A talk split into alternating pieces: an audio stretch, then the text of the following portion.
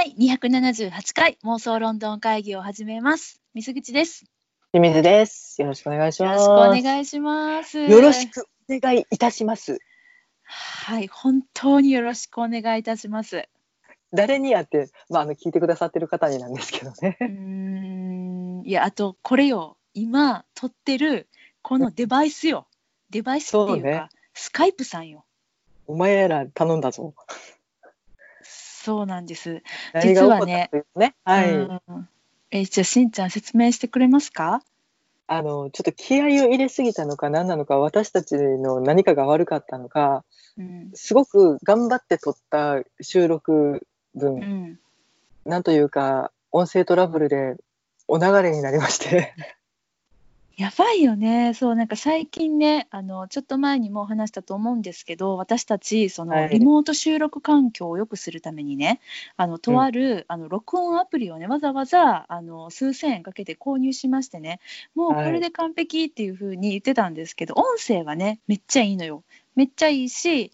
で、えっと、お互いのその喋る時のストレスも全然なくってねなかったね。そうなんだけど撮り終わったらなぜか私としんちゃんの声がなんか私はめっちゃ早い早いタイミングで喋ってるししんちゃんはめっちゃ遅いタイミングで喋っててもうなんか私はすごく反応が遅い人で、水口は天才的なツッコミを入れる人そうやっていね。しんちゃんが喋るよりも前に私がツッコミ入れてるからね。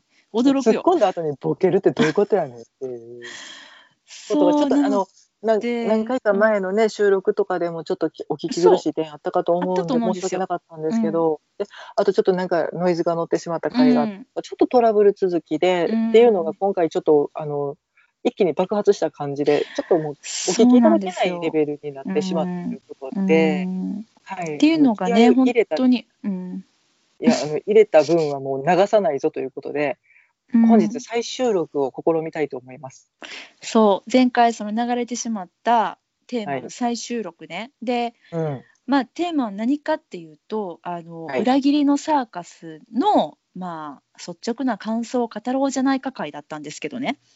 このタイミングで。私たちの愛を叫ぼうじゃないか会、そう愛を叫ぶ会だったんですけど映画ですね。あの、2011年の、まあ、10年前の英国映画なんですけれどもうん。ねそれがねもう聞いてくださいよ皆さん。あのね2時間喋ったんです私たちアホやアホでしょ？もうね気づいたら2時間経っててんよね。最後の方も疲れてて。そう。なんかやばいなってぐらい疲れてたんですけど。割とヘロヘロで喋ってたよね。そう。なんかもう2時間喋ってさそれが全没ってさ、めっちゃ辛いねよね。でなんか正直泣きたいね。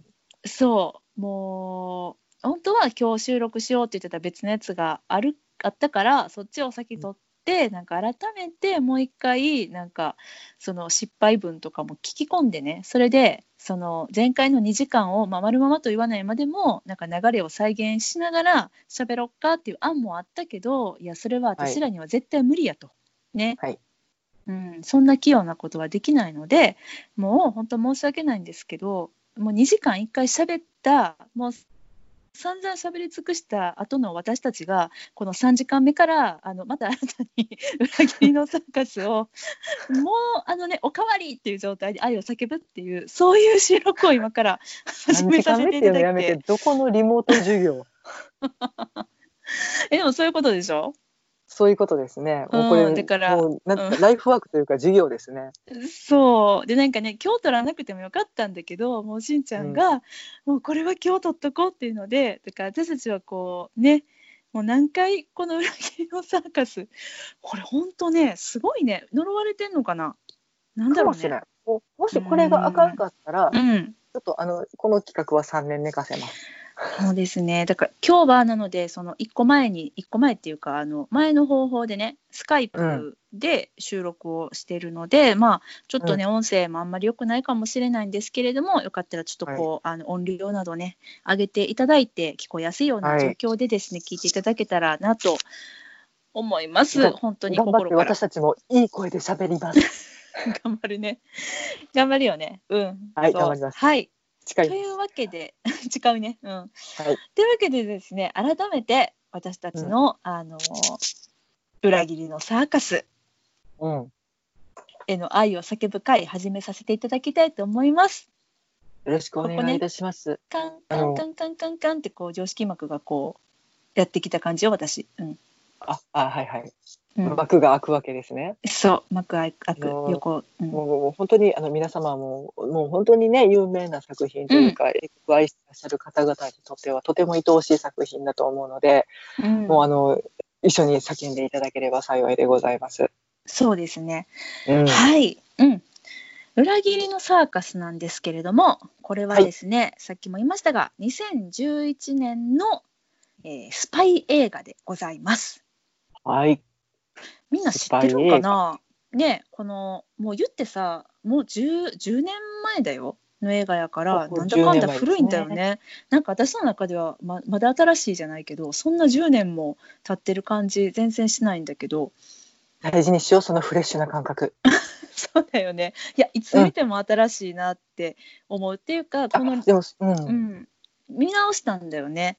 で、あのー見直した結果、やっぱ映像も綺麗し、話もめっちゃ面白いし、新しいなって改めて思った次第です。何回か見直してはいるし、まあうん折に触れ、うん、ね、あの私たちも大好きなので、まあちょいちょい小出しには話したりとか。うん、もうもちろんあの2人で喋ってる時にあのシーンさ、うん。とかっていう話も何回もしたことがあってんけど、うん。今回改めてまあ収録があるということでちょっと気合を入れて見直したけど、やっぱりうなんか新しい発見があるというかちょっとまたそうなのよ。うちらの視点も変わっていったんかなとかってうんいう、それは大きいかも。うん、なんていうの？なんかこう一回原点に帰ってうん、チェックシートを記入するみたいな。そうそうそう。そうね。今の私どう思うんやろうとか、今の私が何か発見できるかなとかっていう、うん、まあ、ちょっとしたなんか試金石のような作品なのかなっていう気はする。うんそうなんだよね。これ結構その、お話自体はスパイものなのでその、まあ、裏切り者は誰だっていうのがあのこのお話の主軸になっていくんだけれどもそれをこはい。う見ている私たちも推理しながら見るみたいなそういう映画なんだけども、それを見るにあたってのその材料っていうのかな。あの絶対に持っておかないといけない基礎知識っていうのが結構そのあのこのまあ時代うん。と舞台となっている時代とその英国のですねまあ何たるやっていうのをあとこの裏切りのサーカス、まあ、サーカス MI6 のことなんですけどそのスパイ組織が何たるかみたいなのをこう大前提として持っておかないとちょっとそのなかなか一元さんで見るのは難しいっていうか初心者お断りみたいなとこあるよね。うん。英国にと英国人にとってはとっても有名な物語物語というか、えー、と事件がございまして、うん。それを下敷きにしているので、うん。もう見てる人たちにとってはまあそれは犯人は分かりきってるしとかうん。時代背景もみんなまあ歴史で学んでることだしうんとかっていうのを、まあ私はもう全く持たずに見たので私も驚全然し知らなかった。うん。で、まあ、改めて見終わった後であ調べてみるととても興味深い事件だったりするので、うん。もう掘り下げれば掘り下げるほど、そのそれをその事件も知りたくなるし、うんそれをきちんと物語にまた焼き直したジョン・ルカレ先生のうん力量っていうのもすごいなっていうのを感じるよね。そうだよね。で、うんなんか例えばね、まあ、その全く知らないで見たっていう話を言いましたけどさあの、ダンケルクっていう映画があったと思うんですけど私がまあダンケルク、ダンケルク言うてもその年ずっとダンケルクしか言ってなかった気がするんだけど言もねすごい。うん 大好きなそのせ戦争映画って言ったら戦争映画かな、うん、なんだけど第、二次世界大戦のダンケルクの戦いを、うん、まあ、下敷きにした映画だよね。そう、うん。であのそれを見る時っていうのは、まあ、ダンケルクの戦いっていううん。そのそういうのがあったよっていうことしか私は知らずにいうんて、うん。で、うん。あの実際そこでその何が起こってどう収束したのかっていうのをうん。知らないままに私は見に行ったのね。で、うん。でもあの映画は何にも知らなくてもあの、OK な映画っていうかもうまるでその現地にいた何にもこの知らされてない兵士の一兵士の気分になって一緒に巻き込まれて見ることができた、こう体験したみたいな映画だったんだけれども、うん。あれは、あのあれもその歴史的大きな事実をもとにした映画やったけれどもそんな、うん。あの事前情報っていうのはなくても全然楽しめる映画やったなって思うんだけど、うんうんうんうん。この「裏切りのサーカスは」あのそういう下敷きがないともうごめんなさいもう一切楽しむそういう人ごめんけど置いていくわっていうもう初めからうんもうそういう観点で作られてるっていうか、だからといってそこが悪いって言ってるんじゃなくてしんちゃんさっき言ったみたいに、もう見れば見るほどもう噛めば噛むほど面白いっていう。なあ、うんもう何これっていうめちゃくちゃ面白いサスペンス映画であり人間ドラマだよね。でもだからそれを公開当時公式さんがうん。ちょっと親切心で人物相関図むちゃくちゃ詳しいやつを、でもこれ全部話書いとるかなぐらいのうん。相関図を出して、うん。見る前にこれ読んどいてっていうね。そうなんです。でね私このレビューというかダンケルクじゃない、間違えた。裏切りのサーカスへの愛を叫ぶ会をごめんね。うん。間違えちゃった。どっちも好きな映画ねあの、叫ぶにあたってねそのは公式サイトを探したわけよ。うん。ね、ごめんねこれ前回話した話もう一回しんちゃんに今あたかも初めて喋ってる喋ってるよみたいな感じで喋ってるけど、うん、でねお構いなく。あのお構いなくありがとうございます。行かせていただきます。そしたらなんとそのサイトまあ当たり前かもなんですけれどもドメインも切れててもうん。うこの世に存在してないわけ。で、うん。ああそうかと思ってで一生懸命このインターネットの海をね探はしいまくって、その当時のそのキャッシュっていうんですか。あのサイトに載ってたうん。鑑賞前に必ずご一読くださいっていう画像をですね、見つけたのでこれはちょっと皆さんにもシェアしたいと思いますので、今からはい。読ませていただきます、よろしいでしょうか。お願いいたします。はい、えーこれですね。あのジョージ・スマイリーさん、えーゲイリー・オールドマンさんが演じるですね主役のあのロースパイなんですけれども彼がですね、こう黒縁の眼鏡をこうキラリと光らせてるそんなドアップそしてはい。黒バッグにですね、黄色と赤の文字でもうなんかチカチカするようなそんな感じで書かれている文章です。結構長いです、読みます。はい。鑑賞前ご一読ください。本作の徹底したリアルを楽しんでいただくため以下の情報を鑑賞前にご一読いただくことをお勧めいたします。はい、ここからですね、始めます。東西冷戦下、英国情報局秘密情報部 MI6 とソ連国家保安委員会カーゲーベイは熾烈な情報戦を繰り広げていた。うんそんな中、英国諜報部通称サーカスのリーダーコントロールは組織幹部の中に長年にわたり潜り込んでいるソ連の二重スパイ通称モグラの存在の情報をつかむ、うん。ハンガリーにいる情報源との接触を試みるが失敗。そしてうん。その作戦の失敗によりコントロールとロースパイスマイリー、えーこちらゲイリー・オールドマンさんが演じておりますね。ははい。組織を去ることとなる。直後にコントロールは謎の死を遂げ引退したスマイリーのもとにモグラを探し出せという新たな命が下る。うん。標的は組織幹部の4人、うん。ティンカー、えー鍵かけ屋、鍵じゃないわ、これ何？イカケ屋？イカケや。ティンカー、イカケ屋、失礼しました。ティンカー、イカケ屋、テイラー、仕立て屋、うん。ソルジャー、兵隊、そして、うん。プアマン、貧乏人、うん。えー過去の記録をたどり、証言を集め、容疑者を洗い上げていくスマイリー。浮かび上がるソ連の深部情報ソースウィッチクラフト。そして、うん。かつての宿敵ソ連のスパイ、カーラの影。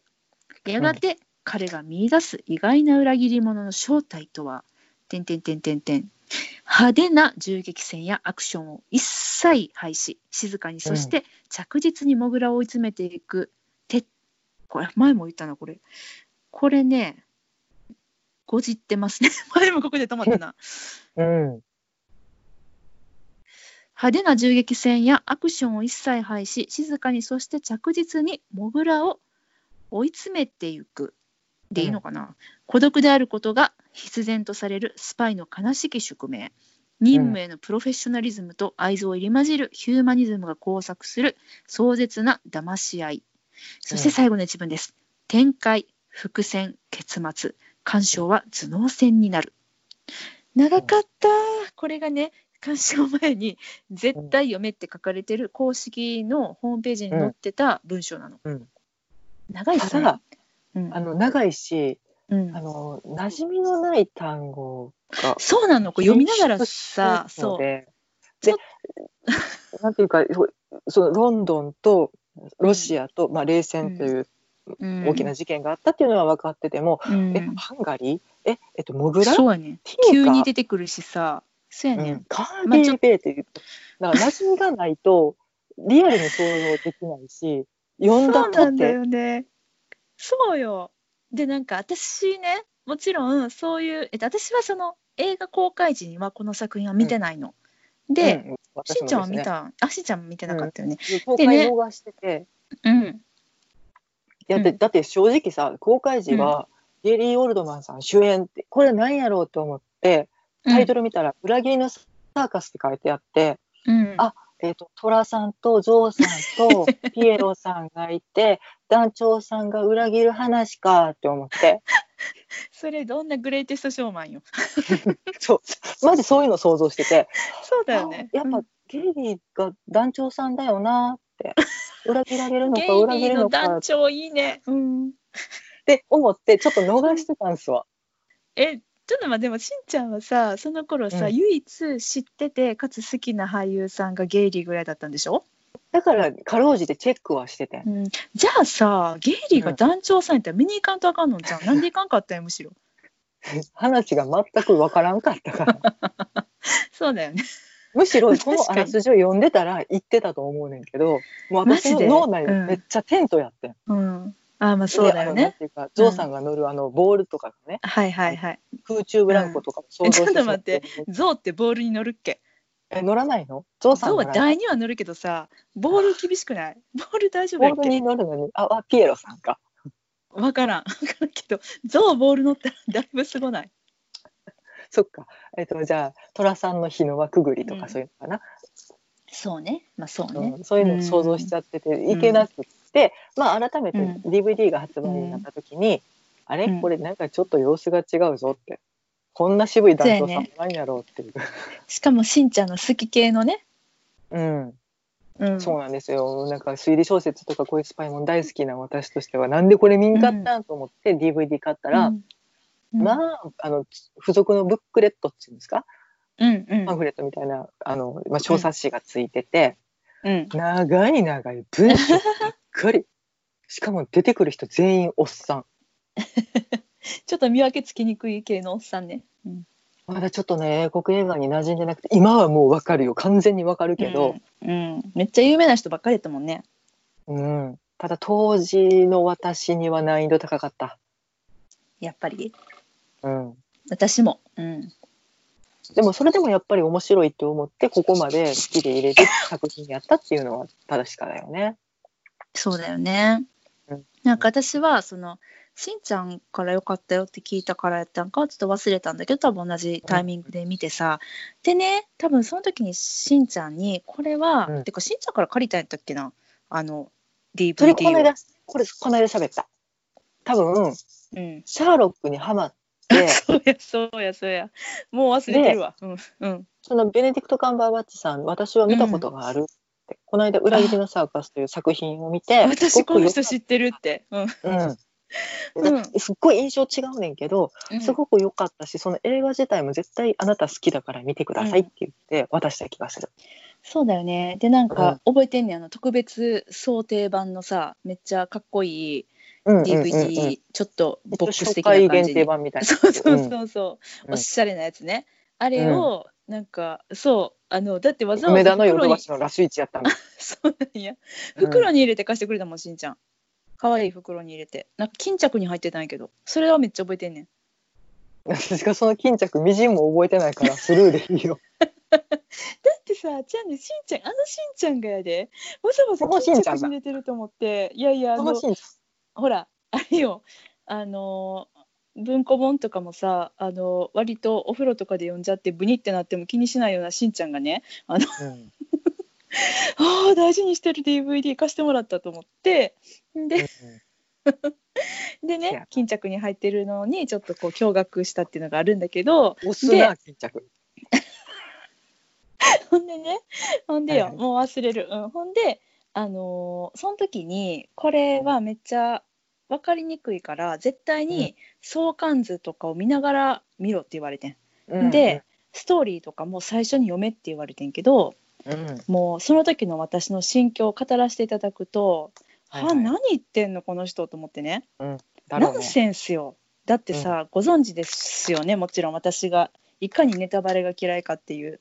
あのどんだけ、うん、と先に読んどけとかこれ見とけって言われても、なんかこの映画鑑賞においてねその、なんて言うんですかね少しでもそのネタバレネタバレって言ったらおかしいな。わざわざ設定とかそういうのを読まないと楽しめない映画なんて、じゃあどうやって思ってたの？うん。その気持ちは理解してもらえる？その一本で全てを、もううん起承転結、うん物語の隅々まで分かるように作るのがまあ作品作りの定石だわな。そう。やし、うん。そのそんなね相関図とかあと、うん。あらすじあらすじっていうかその事前の設定っていうのを最初に見とかないとわからないなんて言ってる人は、そんな映画初心者さん何をおっしゃってるの？みたいな。こちらは映画好きですよとあの、うん。う ん何本映画を楽しんできたと思ってらっしゃると。そんな見方邪道だわみたいな、うん。って思ってたの。うん。うん。そうそう完結させてみせるわとな。そうです。もちろんです、って思うんってみたら、うん。なんとね私はね全然分かんなかった。あの 本当にねまああんまりその英国俳優にも明るくなかったよね。知ってるのはそのベネディクト・カンバーバッチさんとゲイリー・オードマンさんとあとコリン・ファースさんぐらいかな。そうやね。まあジョン・ハートさんが分かったかな。ジョンハートポジションが違うので。すぐ死ぬやんだって。そんなんあんまりまあ、気配はずっと色っぽく残ってるけどね。まあね。もうなんならちょっとイアン・マッケランに似てるなみたいな。そんな感じよ私からしたら。あイアン・マッケランさん風のおじおじいさんねみたいな。うんでもあとは癖はあるけどうん。癖全員がありすぎてうん。どんどん混乱していくし、もううん。言って英国紳士やからスーツの着こなし全員やばくて、うん。うん。なんかもうそれにこう飲み込まれてる間に人の見分けが全くつかねえっていうかおめえ誰だっていうかどのポジションだっていうか名前なんだっていうね。うん、まあその全部何もその説明台詞的なこと一切なくてあとセリフどころか説明シーン、例えばさ、うん。なんかその「まあ裏切りのサーカス」ってタイトルありますけどこれは、うん。まあ、通称サーカスと呼ばれるその MI6 ね、えっと、が舞台になっててで、うん。その画面が例えば切り替わったりするときによくあるのは、そのえっと、例えば彼らが会議しているその特徴的なルックの会議室があるんだけれども、うん。その会議室バーンっていきなり映すんじゃなくってこう円形でね、MI6 を捉えてそこでこんな感じで働いてる人がいて、こうカメラが舐めてってであのたどり着いたらはいここ会議室みたいなキーッと開けて入るみたいななんかそういうまあ分かりやすいというかあのうん。映像を使った場面説明も一切なくて「はあここどこ?」みたいなパンパンパンってあのどんどん場面が切り替わっていくしあのもともうん。いや普通にねこの映画を、ちょっと話飛ぶねんけど、うん日本で作ろうと思ったら、うん。まずそのモグラと呼ばれる裏切り者がいる、うん。容疑者というかうん。今容疑がかかっているのはこの人たち、まず一人目、うん。えー、とビル・ヘイドン。コードネームはテイラー、あ彼はこのポジションで、とかって、うん。で二人目。うん彼の名前はロイ・ブランドとか、うん。うん。そういうのを主人公が誰かに説明する体でお客さんに提示するとかっていう手法を取ると思うね。あるある。うん。彼はあのうん。実行部隊をまとめている。うん。どちらかというと血の気の多いうん。荒くれ者なんだとかって、そうだね。絶対、説明うんするじゃんっていう、それそれ。うん。うん。普通の日本の、まあ、推理小説とかうん。をミステリーとかを、うん。まあ、あの映画化するんやったらそういうのを入れがちや、人物紹介シーン、うんうんうん、でうん。なんかその喧嘩している二人をし、うん。見せてこの二人は仲が悪いんだとか、そうだね。うんなんなら字幕も入るよね。うん。うん、そうそうそうあの、うん名前テロップで出るやん、うん、出る出る。うん。うん、ないよね、ない。で、私はどちらかというと、そういう演出は嫌いなんだよね。うん嫌いな方で、うんもう何説明しちゃってんの？みたいな。そうじゃないねんみたいな。もっとお客さんのこと信じてよって、私はうんこう言いがちな、あの、うんね、めんどくさい映画好きなんだけど、なんだけど、そめんどそくさいめんどくさい。の感じめんどくさいよね、うん、その感じの私があのめんどくさい映画好きがえ意味が分かんないってなるぐらいの置いてかれ感なのよ、だから私がどこで置いてかれたかっていうともう、うん。最初にあの喋った時にもさしんちゃんにも言ったけれども、あれですね。あのもうねあれよメンデル元警部出てくるじゃない。はい。スマイリーさんがさモグラを探し出せって言って命令を受けて、でその助手にねベネディクト・カンバーバッチさん演じる演じるリッキー・ターさん。あ違う違うベ違う違う。違うそれもう一人のピーター・ギラムそうそうピーター・ギラムさんがあの助手になってであと一人、メンデル元警部さんをあの、3人でねチームを組んで、その秘密裏にモグラを探すっていう命令をね、実行するんだけれども、うん。そのもうまずメンデル元警部さんの顔がまず覚えられないっていう、うん。っていうかその見返した時に分かってんけどあれメンデル元警部さんこんなにいっぱい活躍してたんやと思って私の中ではねちょっと彼の存在がだいぶ薄かったみたいで消えてたよね。うんわかるわかる。わかるあ そこ容なんかかかってないし、うん。うん。もうほんまにサブやからそうそう。でをサポートするポジションやからでそんな目立ってないのよね。そうなんだよね。うん。でもうなんかあのリッキー・ターさんね。あのもはいはいうごめんなさい、もうザクザクいきますけど、トムハーディさんね。トム・ハーディさんです。トム・ハーディさん演じるリッキー・ターさんっていうこうまたこのうん。ベネディクト・カンバーバッチさん演じるピーター・ギラムさんのもとであの働いていたちょっとこう、あの飛び道具的な若手のあのスパイさんがいるんですけれども、まあ、彼がですね、まあ、いきなり現れるのですよね。スマイリーさんの前にね、で、うん。あの秘密を持ってるっていう。ただあのそれと引き換えにあのちょっと僕のことを助けてくれみたいな感じで現れるんだけど、うん。もうね、うん。ここまではまだねごめんなさい。メンデル元警部さんはまあぶっちゃけちょっと存在のことを忘れていてもまあまあまだまだいける。最後のストーリーまでそんなメインでは絡まない、うん。大丈夫、うん。なんだけどもリッキー・ターさんがなんで現れたのかっていうのが、うん。もうちょっとそこから分かんなくなっちゃってそこまではまだついていけたんだけど、でうん。もうなんか、あれ今何やってんねやっけ？ふわーんってなってうん途中で私は置いていかれました。うん、うん。がよよね。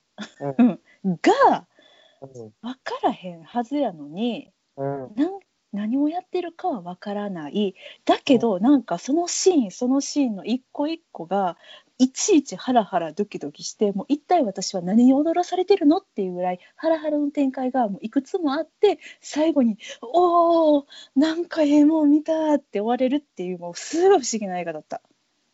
ですぐにもっと知りたくなって2回目の再生に入ってしまうよねっていう。そうやねで、うんまあ正直その鑑賞前のご一読くださいこれさらっと目は通したけど、うんまあ、しんちゃんもさっき言ったみたいにもうなんかうん。専門用語もありすぎて、もう訳がわからんから、まあ、これ読んでても読んでなくても一緒やなって、あのうん見終わった後にもう一回これを読んで思ったよね。うで、ん。そんなことよりこの映画は何回も見るっていうのが正しいんだなっていうのをうん。思いました、そしてこの10年を経てね。ちょっとこの英国知識だったりとか、あのその背景冷戦の時のスパイたちのその背景を。だから結局これはさ裏切り者を探せっていうお話だったけども、うん。あのまあ、二重スパイっていう言葉が途中に出てきてたけども、はい。裏切ってる人をさらに裏切っっているように見せかけて実はこっちの味方でみたいなもうそこら中に裏切り合いが存在してた。だから今ここで喋ってることもなんか分かった風に言ってるけど実はこの人たち裏切られてるかもしれないしそれはこの映画の中の人たちですら分かってないかもしれなくてそんなことをこの見てる私たちが分からないのは当たり前なんだよっていう前提で見ないとなんかもうすごいこうこっちはさ「えこれ分かってないの？えもうなんかおかしいな私ついていけてないんじゃない?」っていう気持ちになってしまうけどそれはそれでいいんだなっていうのを受け入れられるまでにね私結構10年ぐらいかかったっぽい。うん。うん。そうな。まあその英国人が、うん。もうそもそも知識として持っているもの、もう誰誰にも何にも説明されなくてもうん。普通にわかる。あの日本人でいうなんていうのかな。あの本能寺の戦いみたいな感じなのかな。あ池田屋事件みたいな、ーあでも池田屋とかそうかも、うん新選組はそうかもしれない。うん。なんとなく、まあ、何に何らかの作品で触れたことがあるとか、うん。まあ、なんとなくもう概要はわからないけれど知識としてイメージは持ってるとか、なんか、うんうんうん。あのほら幕末の切り合いがあったとこだよね、うん。みたいな。うんうんうん。大抵の知識はみんなが共有してるみたいな事件、うん。だから英国人には何の解説もいらないものやったから、ううんちらよりももっとわかりやすくこの作品を入れてたんやと思うねんけど、やっとそこにちょびっと追いついたかなっていうそうそうそうそうそれそれ、うん、でその俳優さんたちにもちょっと明るくなってさあの親しみうん持てるようになって、あうんうん。こんなお芝居をしていたんだねってこう思えるっていうね、でうんうんその目線で見たらよまああの、ここではあの今まだネタバレじゃないのかな？ちょっとどうなんだろうとネタバレはしてないもんねこれはネタバレはもういいです。もういいですかね？私が許可します。オッケーわあ、しんちゃんの許可いただいたネタバレオッケーですか？じゃあ、あの、はいえっと、もうガンガンネタバレで喋っていきますので、皆様、スイッチオフでお願いします。スイッチオフ。はい。本当にあの見てください。見てくださいね。そう、見てくださいね。ここまで聞いて、うわ、そんな、どんな面白い映画だよ、見ようって、何回も見るぞっていう気持ちで見てください。ネットフリックスでも見れます。アマゾンにもあります。プライムかどうかわかりません。はい、そんな感じです。じゃあ、ネタバレではまいきますね。たお会いしましょ ごめん、めっちゃ走っちゃうわ、今日。う。はいどうぞ。はい、うん、それでいくとねその英国俳優さんたちにちょっとこう親しみをこう、ねもう感じている今としてはよ、このキャストがバンバンバンバンって並んでます、まあおじさんがさ、はその裏切ってるのは誰だ言われてるのがさ、まあ、5人ぐらいいるわけよ。まあ、なんなら、うん。もうそのゲイリー・オールドマンさん主人公ですらえもしかしてちょっと待って裏切ってんのってもしかして主人公みたいな気持ちにさせてくれるシーンもいくつかあってよ。その中でね、パンとさあのまだ見る前にキャストだけバンって見せられたらさもうさうん。この人かこの人ぐらいしかいなくない？裏切り者っていうぐらいの、うん。なんていうんですか？わかる？あの。あの火曜サスペンス劇場のそうやねそうやねん、ううん。もう絶対さだから船越英一郎は崖に行くよねっていうぐらい、うん。あもうこの人とこの人やんみたいなそういう予想ができるんだよね、だから誰がその裏切り者かっていうのを楽しむっていうよりかはね、まあ、もちろん知ってるしさ、もう有名な事件が元になってるから、うん。それよりもなんかその過程っていうか映像そのものを楽しむとか、どういうなんかこう、ね、演技合戦をみんなするのかっていうそれを楽しむっていう感じなんかな、もう歌舞伎みたいな感じと私は思ってるこの作品。もうある意味様式美だよね。そうそうそうそう。でなんかその当時のねあの、冷戦当時の英国のさうんカルチャーを見ることができるのよねこの MI6 を通して。まあ可愛らしい車が走っていてとてもかっこいいダンディーな男性たちがバリバリ仕事をしていて、そうもうスー政治的な緊張もすごいしね。かっこいいかっこいいそう。ん。うでもうなんか初めて見た時はもう全く意味わからなかったけどその時々さゲイリー・オードマンさん演じるスマイリーさんがね心を鎮めるためか何のためなのかわからないんですけれどもなんかお池でねうん。泳ぐのよ。ね、謎のお池っていうか沼。沼ですかね。うんそう。ハハムステッドヒースにある沼、水たまりはちょっとあれじゃない、あの違うものを想像しちゃう。私たち日本でも人まあまあちっちゃいぞ。ちっちゃいんかなあれ。なんか結構広いんかなと思ってたけど、そうでもないのか。わかんないけどどうなんでしょうね。まあでも明らかにプールとかじゃなくて何この人,、うん。人工っていうかあのえ公園のこの池は何？みたいな。なんでこんなおじさんたちがいっぱい半裸で泳いでんの？みたいなところであのゲイヨルノマさんも時々泳ぐんだよね。うん、そういうなんか、あの、ほんまにあの、英国人たちね、うん、水見たら飛び込むのやめなさいよ。ねえ水見たら飛び込んでしまいますね。マーク・ダーシーさんしっかりね。うん服着たまんま飛び込んだりね。そうなんですよ完。成と舌垂らしとったらいいと思ってんの。うん、そう。だけど、だけどって何言ってんのよね。そう、なんかそれとかも、まあ、後々、まあ、わかるというか、へえ、なんか、あ、ゲイが集う池として有名なところだったんだ、みたいなさ。なんかそういう、これも文化の一つじゃない。それもなんかもう何の説明もなく入るからさ、すごいなんか重要なシーンなんかな、みたいな感じで、私は真剣に見てたよ、最初。うん。なんかそういう大前、英国文化大前提みたいな、うんとかそういうなんか隠喩っていうんですかね。ああ、そのハイはい。ステヒースがそのゲイたちが集うっていうのも常識でみんな持ってて、何やっけな誰もいない国うん。だっけ？イアン・マケランさんとパトリック・スチュワートさんの舞台はいもはいなんか、あのハムステッドナショナルシアターライブで見たやつね。うんでそうそうそうで何かちょっと象徴的にその地名が出てくるよねとかそうやね。それもなんかうんわかんないよ。だから日本で言ったらさ、ちょっとちゃうけどさ、二丁目っていうみたいな感じの。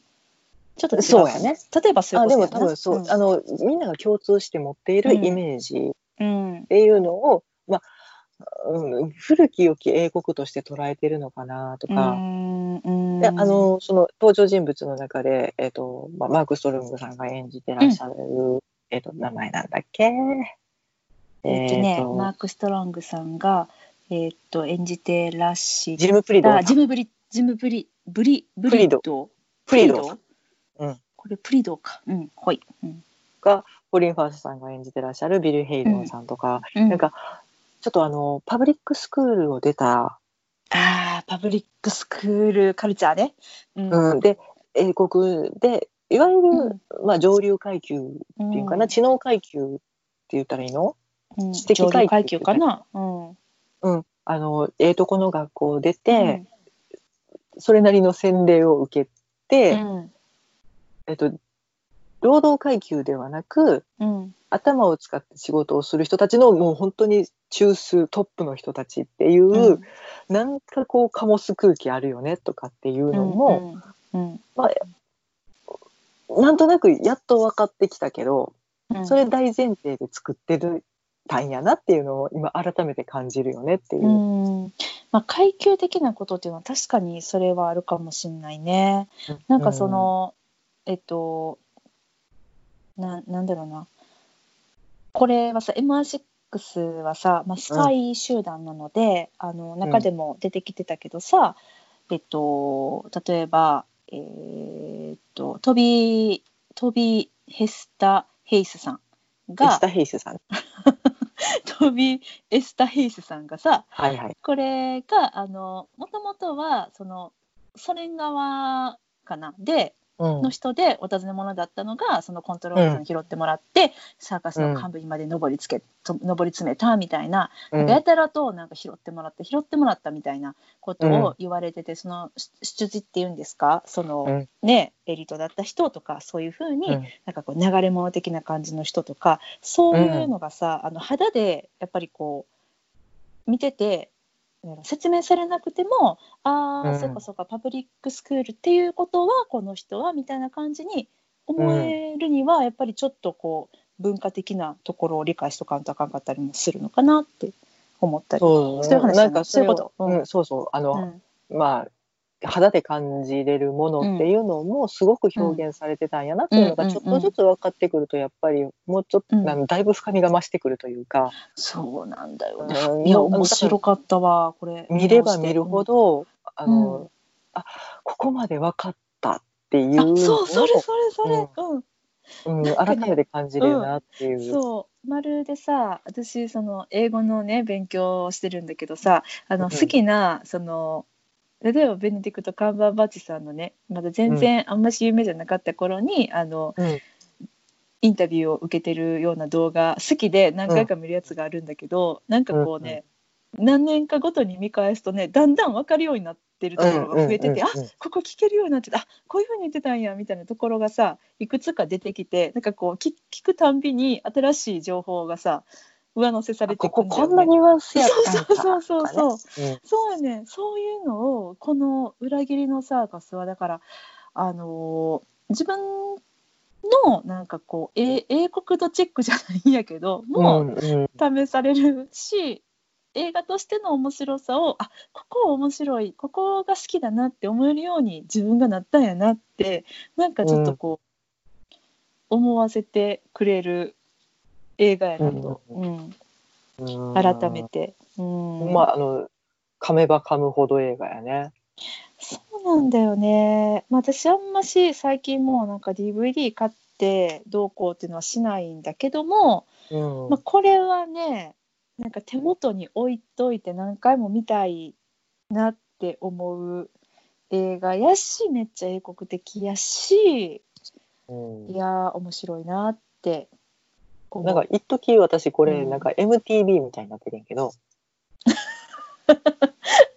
環境テレビ環境ビデオみたいな感じでつながしてたの。うん。ずーっと流れてて、うん。お家帰って別に見るものも特に今見る必要もないっはて。なったら、うん。とりあえずうん。再生してるみたいな、うんうんうんうんうんうん常うちこれ流れてる。なんて不穏な家なんや。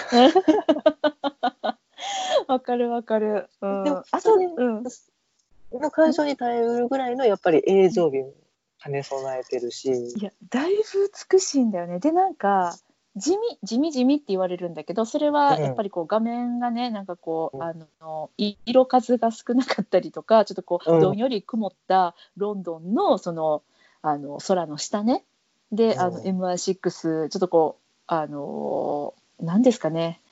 グレーそしてブルーなんか暗いみたいな感じの色使いだったりあと、まあ、おじさんたちばっかりっていうそういう色合い的なところ。あの女子 の赤とか紫とかがないのよね、そうそうそう。ピンで唯。一のそう綺麗どころというかさなんかこう、うん。あの息のつきどころがさピーター・ギラムさんとリッキー・ターさんだったりするからさ、あーなんか分かってきたみたいな。みずみずしいみたいな、そうそうそうそう。なんか髪の毛の色が明るいみたいなね。うんうんうんうんうん。えけどすごいあの音楽がさこれめっ私音楽めっちゃ好きなんだけどもういいし、もう絵的にもめっちゃいいしなんかこう派手なドンパチとかないからさこう美しい、その皆さんのイギリス英語を聞いていられるみたいな面でも、あのかけ流し映画としては最高なんじゃないかな。うんわかる、うん、あの温泉みたいに言うのやめて。だからね朝風呂一番風呂して夜もちょっとこうね入ってみたいな何回入ろうかなみたいな感じかな。うん。わかる。でもね、うん。あの今改めて見ると、もうなんかちょっとちょっとやっぱり映像にトリックが仕込まれてたりとかこの間うん。見た時に、うん。その、ねえっと、ジョン・ハート先生コントロールと呼ばれる、まあうんうんうんえっと、司令官さトップの人ですね、が、うん。えっと、モグラがいるうん。裏切り者が俺らの中におる、探し出せみたいなことを指令を出す時にそのコードネームをチェスの駒に写真を貼り付けて、彼はティンカーうん。彼はソルジャーって言って、うん。まあ、こう提示していくっていうシーンがあって、うんうんな気のせいかもしれへんよ。うっすらとうんコリン・ファースさんの写真だけ明るいね。へえふわ。そうなんや。うん。え、ここ、へえ、マジで？ってなって。えまあ私もモグラはねコリン・ファースさんなわけですけど、うん、もうそういうネタバレね。私もさらっと言ったけどね。いやいいとまあまあネタバレ OK だもん、うん。うん、実際に裏切り者はコリン・ファースさん演じる、うん。えっ、と、もう名前が今全然出てこない。ビル・ヘイドンさんなんですけど、ビルヘンビル・ヘイドン、うん、うん、ちょいっとだけ、そこだけ明るいね。っそうなんや。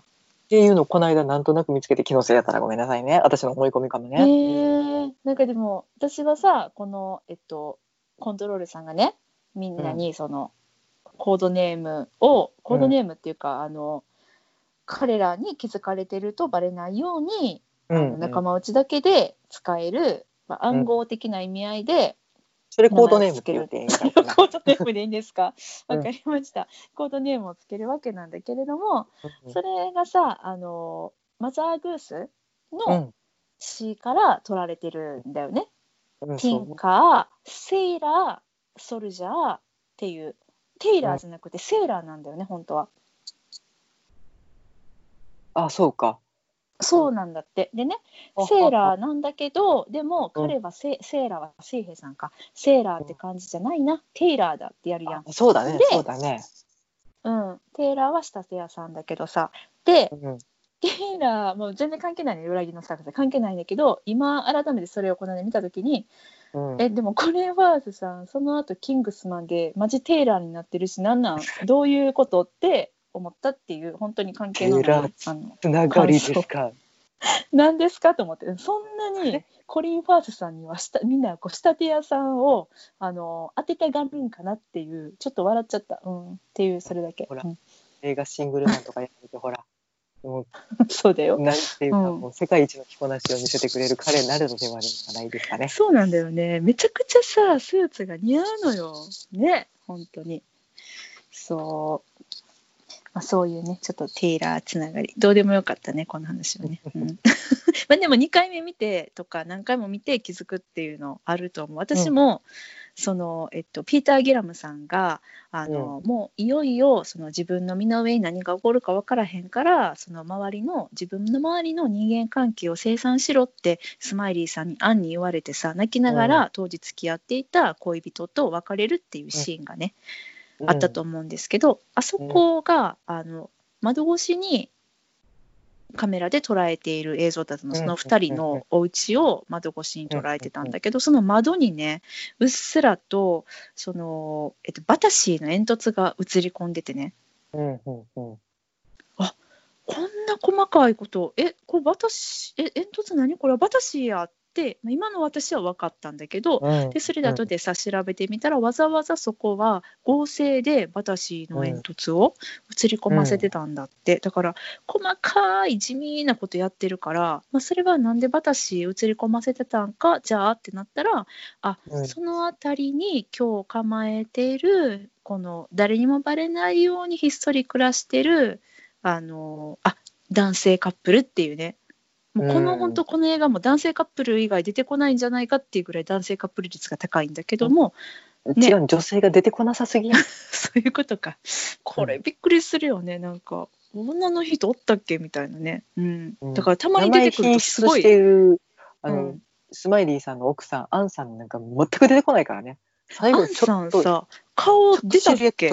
出てないでしょ。ねでも私の中ではさ、めっちゃはっきりとアンさんの顔がねパーンと思い浮かぶぐらい、あの強烈に。すごく鮮烈な印象なのよイね。メージに残ってるんだよね。でもなんかそうだからそのスマイリーさんもめっちゃあのスマイリーさんが夢中になっている、まあ、奥さんでね。ですごいちょっとこうさ今は関係が冷えててみたいな。でもなんか愛してやまないんだよね。そうそうそうそうすごいよね。あれ顔を出さないでやるっていうのはすごかった、なのにあの存在感。うん、やしまあその凄腕スパイと言われたスマイリーの唯一の弱点って弱いうのがね。むちゃくちゃ表現されててそれを唯一ついてくる、うん。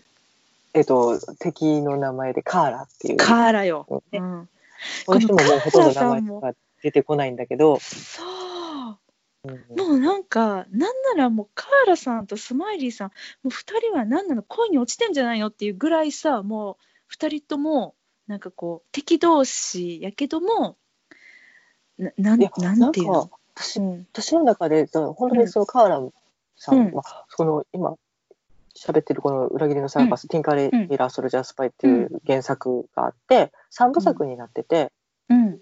うん。まあ、スマイリー3部作って言われたりカーラ3部作って言われたりしてるんだけど、うん。ねこれだからそのシリーズを通して、まあ、うん。敵として出てくんねんけど、映画の中では本当にちょっと手が出てくるかなとか名前は品出してるけど、気配だけしか感じないみたいな感じやねんけどう。ん。私の中で今ふと思ってんけどうん。脳内カーラはゲイリーなの。えー、じゃあ同じ人がやってるやっててもおかしくないってこと、二人はすごい似てるってこと、のイメージやね。なんか。ああ面白い多分原作読んでる時もそうやって、そうやったなって今思って。そうなんやなんかね、うんこうとここうとこって言われてたからなんかちっちゃい人なんかなって勝手に思ってて、まあ私は顔は何も思い浮かぶずに見てたんだけど、うん。そうなんや原作読んだしんちゃんとしてはカーラもスマイリーもゲイリーの、ちうん、ちっちゃくって、まあ、そっか小太りとかっていう表現になってたんかな？そうやなんか冴えない感じのそうそう。みたいな。冴えない中年では、もうそれはスパイのとても素晴らしい素質なんだけれども、決して目立たない。そうだよね、うん、うん。紛れ込めるってことね。そうそうそうそう。ゲイリーさんあれやもんね。あのなんだろう。大俳優のオーラがちょっと出てしまってあものうかっこよね。すぎるから。かっこよくて、そうだね、うん、だからなんかちょっと太って演じられたとかっていう話もあったけど、そうやね。当時ね、うん。まだ若かったもんね、だって10年前の公開映画やからね。うん、うん、ウィンストン・チャーチルやったり、あの、あれ残しときゃよかったのねっていう、次やるときにはね。ほんまやね。確かにね。次って、うん。あのあれだね。えっ、と続編続編やるときには、うんあの、うんウィンストン・チャーチルのあの、ボディースーツ持ってきてって言ったら、一発で太れるのにねって。確かにね当時そんなあのメイク技術がなかったからねうんまあまあ、バジェットも桁違いやしね。まあね一生懸命あのお腹をたるませて池で泳いでくださったってことね。うん、挑まれたみたいですけどね。そっかそっか。うん。いやーね何の話してたっけ？うん。わかんなくなるあれね。うん。そう。カーラさんよ。カーラさんとあのスマイリーさんが同じ人っていうイメージって言われね。うん。う。そう。んうん。まあまあ、私だけかもしれないんでね、あれだけど。うんなんか、ねそういう見方もちょっとずつ変わってきたんかなとか、うんちょより、まあ、イメージが鮮明になってきたなとか。そうやね。えしんちゃんはさ原作もそのシリーズは全部読んだの？一応読んどるね。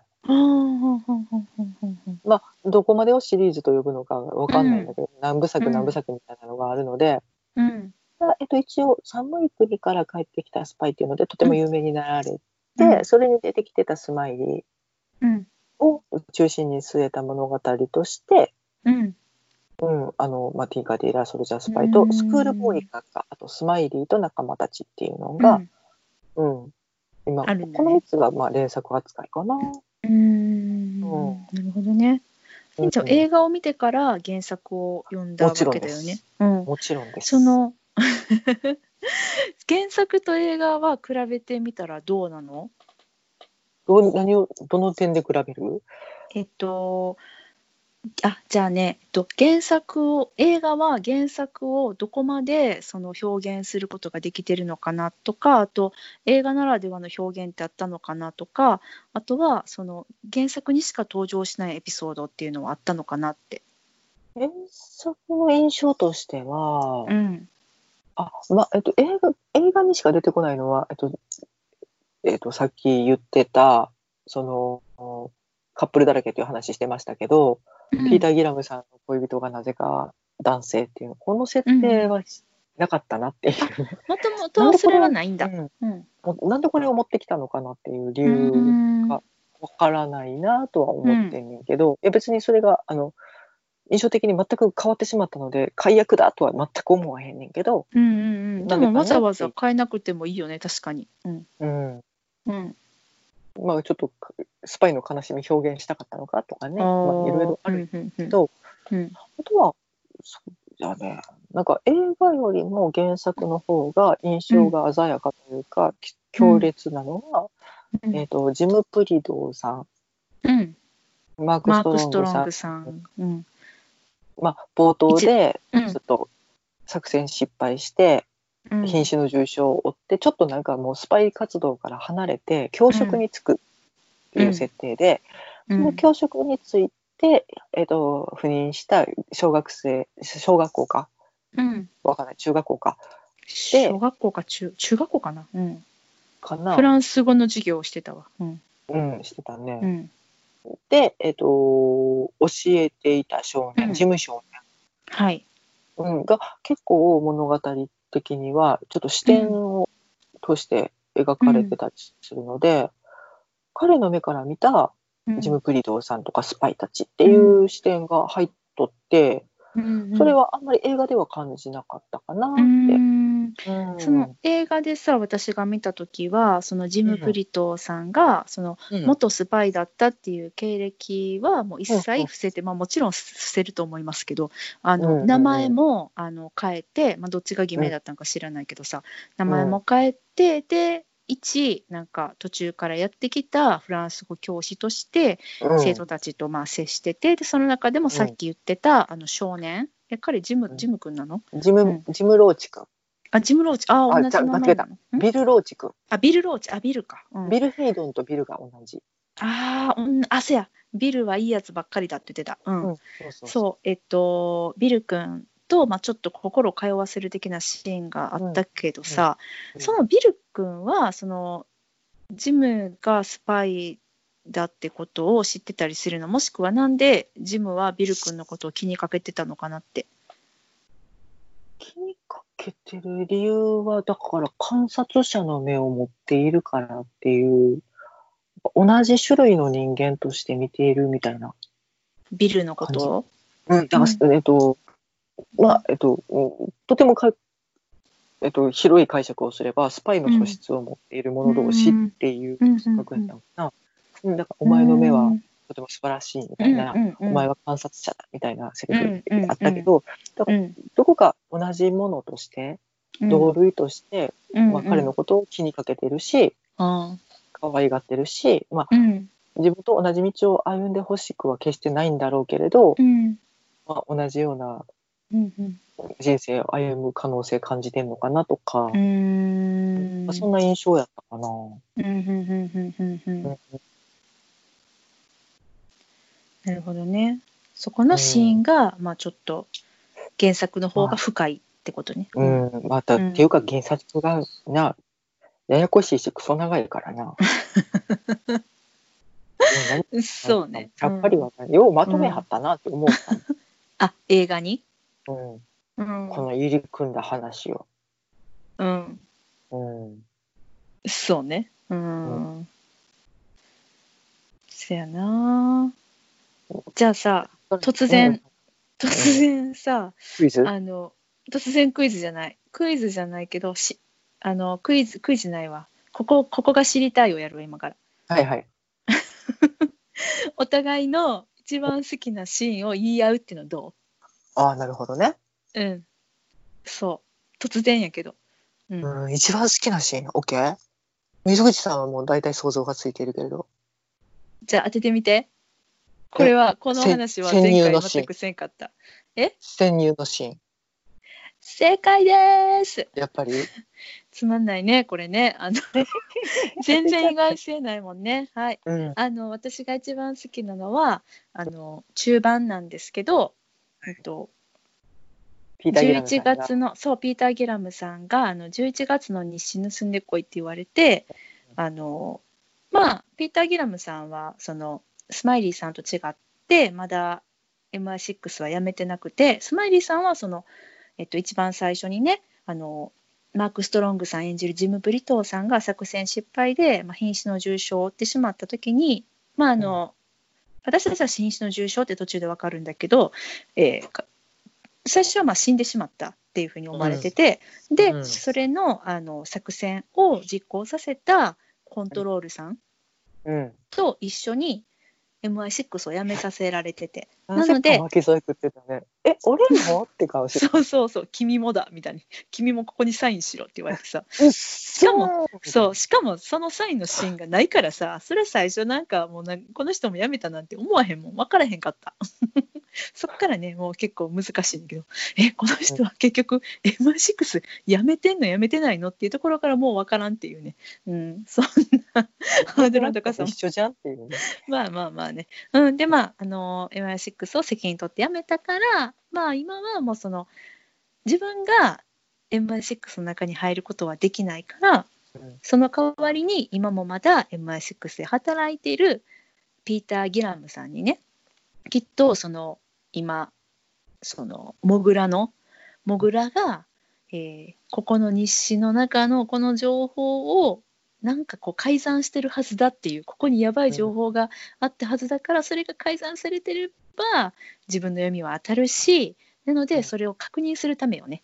にうん。日誌盗んでこいみたいな感じで言われるんだけどそれがね、まあ、今さここで一言で喋るとあの、今の現代ならばおそらくそういった情報っていうのはさパソコンの中に入っててさ、うん。データ化されてて、それをうん。こうパンってまあ、開いてさ、ハッキングするっていうね。そう例えば、うんミッションインポッシブル」のさあの人がやるみたいなやつよ。あの誰？誰です？それですそれです。サイモン・ペグさんがパーンって開いてさ「チェチェチェチェチェチェチェチェダウンダウンロード」みたいな感じでさやるようデータ転送。そうそうそう、データ転送やるようなあれをめっちゃ物理的にさフィジカルにやってくれるの。あのすっごくそれがね10分もないぐらいのシーンなんだけど、ん。めちゃくちゃハラハラしてうんこう物理的なさあのパソコンでいうところのハードディスクにファイルがいっぱい並んでいるようなこの MI6 の秘密がこうデータが並んでいるうん図書室みたいなところ？データ管理棟みたいなのがあってね、うん。何層にもなってんだよねあれね。あそこに入る物量だよね。そうそうそうでそこに入るためにはこうデータをこうそれこそ改ざんしたりとか持ち帰ったりしないようにカバンとかは絶対預けないと入れなくて、うんでしかもその何やろもぐらさんの方もさなんかちょっと外で自分の周りを嗅ぎ回ってるやつがいるってことにおそらく気づき始めてて、うんそのあのセキュリティをさピーター・ギラムさんが潜入するまでにこう強めてて彼はそれを知らずにやってきて、彼の中でプランはあってさそれを実行しようとするんだけど、えちょっと待って、こんな厳しなってんの？みたいなのがまずあって、でもそれをこう難なくさこう通り抜けてで、うん。ただそのデータの管理庫に行ってひょいっとそれを盗んで預けてたはずのカバンをいろんな人の協力を得ながらうんポイってそこに入れて持ち帰るっていうだけのねうんシーンなんだけど、まあハラハラする紙の束カバンに入れて持って帰るだけですよ。そう要はけね。そうやねでそれがさもう映像も美しいしベネディクト・カンバーバッチさんのまた演技も素晴らしいの。うんうん。なんか若造ドキドキしてますみたいなね。そう若造感がすごいあの、うん私はシャーロックを見てからこの裏切りのサーカスを見てるからさシャーロックではさもうなんかなんなら他の周りのみんながあたふたしてるところをさもう対戦自着としてさ、もうは？何言ってんの？みたいな感じでもうう汗一つ垂らさずにさ何でもやってみせてしまう脳みたいな。派やからね。そうそうそうそう、なんだけど、このおっさんたちの中に入ったら一番の若造やからね。そりゃ翻弄されるわよっていう。そうなの。しかも髪型も金髪のマッシュルームで、で青い鮮やかなさ、ちょっとこう、スーツも着ちゃったりなんかして、うん。ぼっいけちゃんってんだよね。うん。そうなの、上品やねん。上品の坊ちゃん来たみたいな。上流階級っぽい感じよね。うん。うん。これがめちゃくちゃ大好き。ううん、いや、印象的なシーンだね。ーん。なんなら唯一スパイっぽいっていう。そうやね。うん、なんか本当にこれススパイ映画、スパイ映画と言ってるけど、うん。その、ジョン・ルカーレ先生がなんで注目されたかって、今までイアン・フレミングが作り上げてきた007、ジェームズ・ボンドが、もうなんていうか、スパイのうん。象徴みたいな感じで世界の股にかけていろんな乗り物でいろんなとこブンブンブンブン飛んでて銃撃戦してっていう、スパイって華やかみたいなものを、うん。ちゃうで実際ほんまはこんなんやでくっそ地味やでっていうのをうん。小説にしたっていうのですごく注目されて、もうこれがリアリズムって。だから本当に極端やし、まあどっちが好きかっていうのはもうねその人によるから、あ、好みだもんね。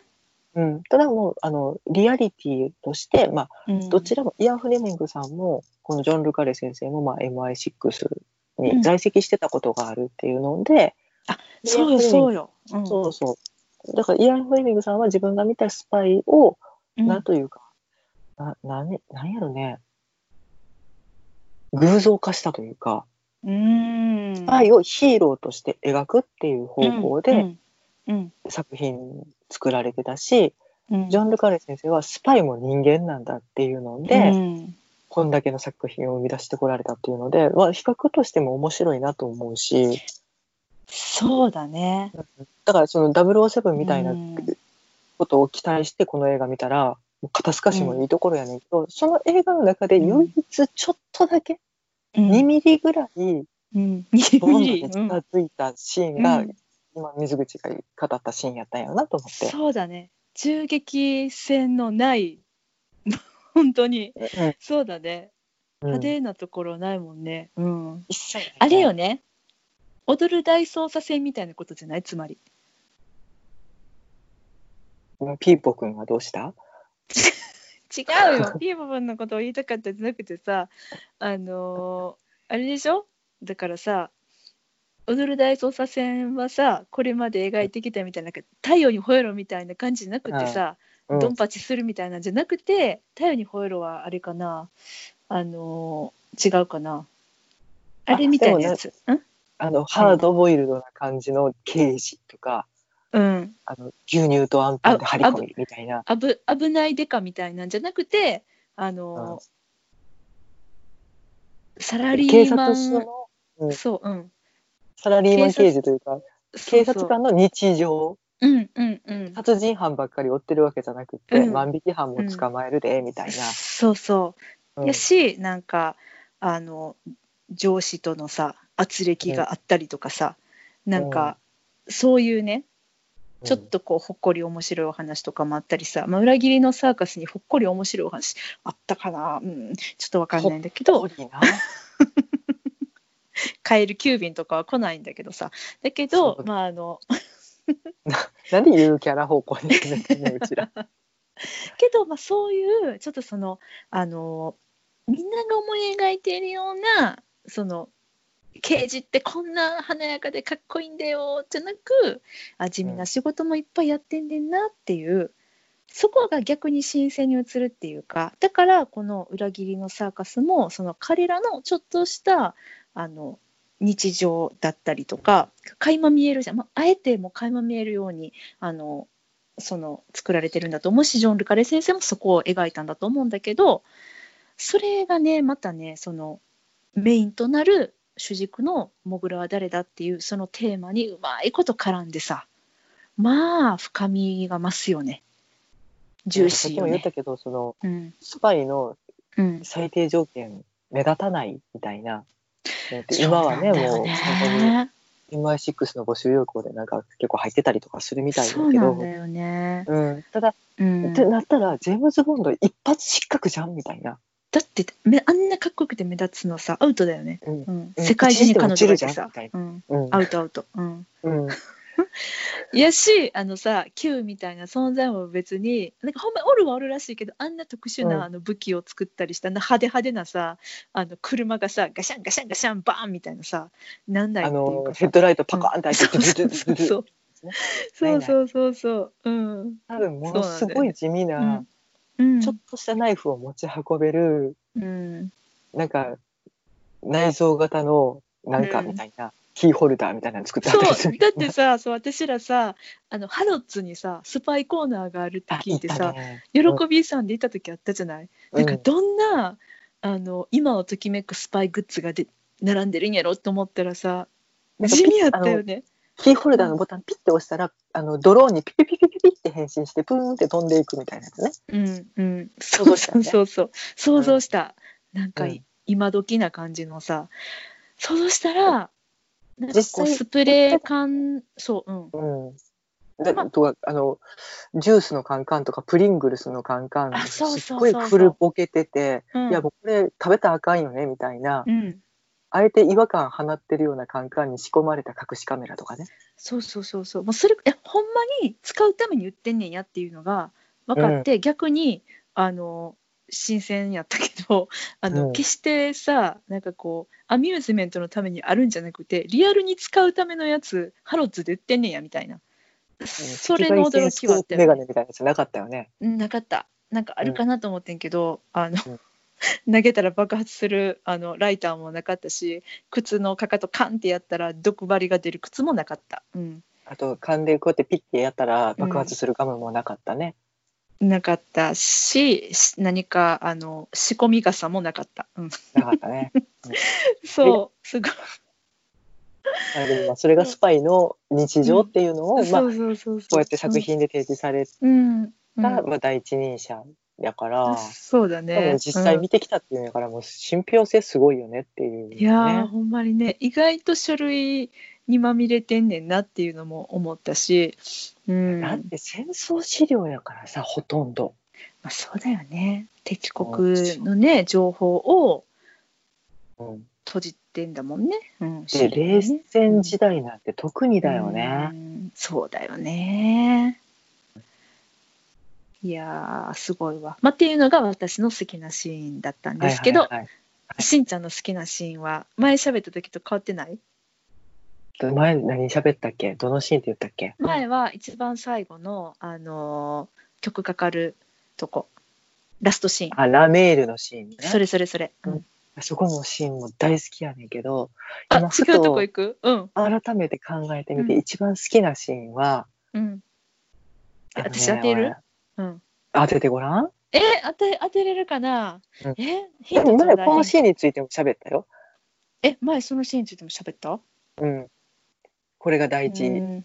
にして最終ヒント。え全然わかんない。あ、そう？うん。もう引っ張ってもしゃあないから、じゃあ言ううね。ん。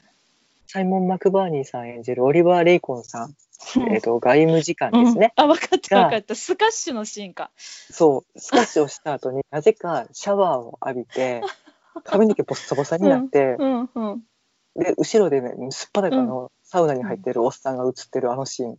なぜこれを入れた？なんやねんそれ。そ全くいこからい。えちょっと待ってしんちゃん考えてみて。本当にそれが一番好きなシーンなの？でもだからあ、なんであのシーンを入れたかがまだわからんねん。おー。いや確かにあの、あのすっぱだかの人のお尻はめっちゃ気になったよ、気になったよね。ちょいちょいケツ挟んでくるこの映画ね。そうそうなんだよね。うん。まあ分かんないけどうん。そういう、うん。なんというか MI6 的なエリート幹部たちがやりそうなスポーツがスカッシュだったんだろうかなとか、うん。まあでも、スカッシュうん。あの会話をするのって別にどこかの部屋でも廊下でも全然良かったわけじゃん。普通にそんな、なんかちょっと操作進んでるみたいな軽い会話しかしてないから、うん。あのシーンの必要あれじゃない？その接待ゴルフ的なさちょっとこう親密度みたいなさを表したかっとリラッったんじゃない？クスしたところで。リラックスという話かあこんなになんかスカッシュするほどにの仲なんだ的な感じ？ちょっとスカッシュするほど仲がいいみたいな。ねえスカッシュってしたことある？ねえスカッシュっていつすんの？ねえどこでやんの？面白いかどうかもわからんよ。私さ一回したことがあってどこかっていうと中学校の時にさあのサマースクールみたいなのに行ったんだけどあのあロッコアイランドにさカナディアンアカデミーっていうあのうん。インタースクールがあってねそれうん。がなんかサマースクールやってたんよ。2週間ぐらいかな。でインターに体験入学じゃないけどそのできるみたいなね。それに行ってその時にスカッシュ施設があってさ初めて人生で初めてスカッシュをしたでもそれ以来やったことがない、うん、見たことだからあんねんてスカッシュコートに入ったことがない。そういうさその室内でああやって壁に向かってさその打ち合うようなこのたしなみがさスポーツがさきっとあるんだよ。だからスカッシュラクロスとか、うん。クロケット？うん、クリケットか。クリケット？クリケットとか、うん。ああいうポロとかさ、はいはいそういううん。謎、うん。謎スポーツのうちの一つね。謎とか言うな。まだ私が手つけたことがない。印象でしかないスポーツのうちの一つ。あれを、おっさんたちが真っ白のウェアを着て、そもうここはウィンブルドンかみたいな服で、うめっちゃ面白いやったね。うんでその後なぜかシャワーを浴びて髪の毛を拭いているおっさんを見つめなければならないこの心持ち、いつか解決されるか。やっぱ親密性を表してるんじゃないの？あのシーンは。やっぱそう2人は、うん、こんななんかスカッシュを休日に打ち合うような、まあ、だから親密と見せかけてるんかもしれんけどお互いをね。こう付き合ってんのかもしれない。そのスカッシュに。どっちかがこう提灯持ちみたいな感じで。わかんないけど。で同じ階級で仲間意識を持っているとかそういうのもあるんかもしれんなとかっていう想像力を働かせることができるシーンとしては、嘘でしょ？とても大きいので でだからいつかもうちょっと理解度が進んだ時に、うん。あこれってこういう意味かって分かる日が来るかなっていう。スカッシュね。あのご存知の方いたらぜひ教えてください。あのあのシーンの意味合いをね、うん、解釈そう。うん。確かにね、うん、気になるとこだよね。そっかそっか。スカッシュのシーンね。うん。うん。まあそれで言ったら私はもう一個好きなシーンはあるよ。私あの真面目派やから。真面目派っていうか正統派やからね。うん。やっぱあのラメールの前のシーンね私は好きですね、はいはい。ラメまあ、ラメールに入る入るシーンね。あ入るっていうかどっからかかってた？あのラメールは。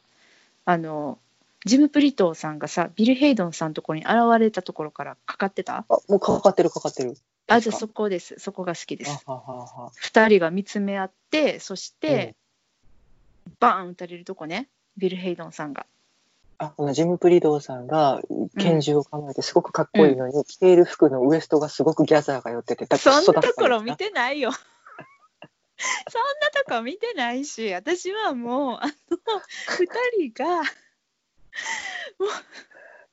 うなんてこと言うの？後でもう一回確認せなあかんくなっちゃうんや。んかなんかもうちょっとかっこいいマウンテンパーカーみたいにしてくれればいいのに、うんやっぱうん。なんていうの、うん。あれおばちゃんジャケット、うん。うん、いいね。それがいいね。みたいなやつ着てて、ウエスト絞ってんねん、うん。であのそのライフルを撃つのに邪魔にならないようにとか、うんいろいろ理由はあるんやと思うねんあるやろねあるやろね。完全におばちゃんでめっちゃダッサいから確認して。いやでもね多分そこまでしないとねあのマーク・ストロングさんの美しさとかっこよさっていうのが邪魔をしてこう見るものをですねあの無駄なそのこう見方をさせてしまうからああやってマーク・ストロングさんを一地味なスパイの人にこうさせようという演出ですよあれは。言うならば髪の毛込みで、うん、早かしてるもんねなんかね。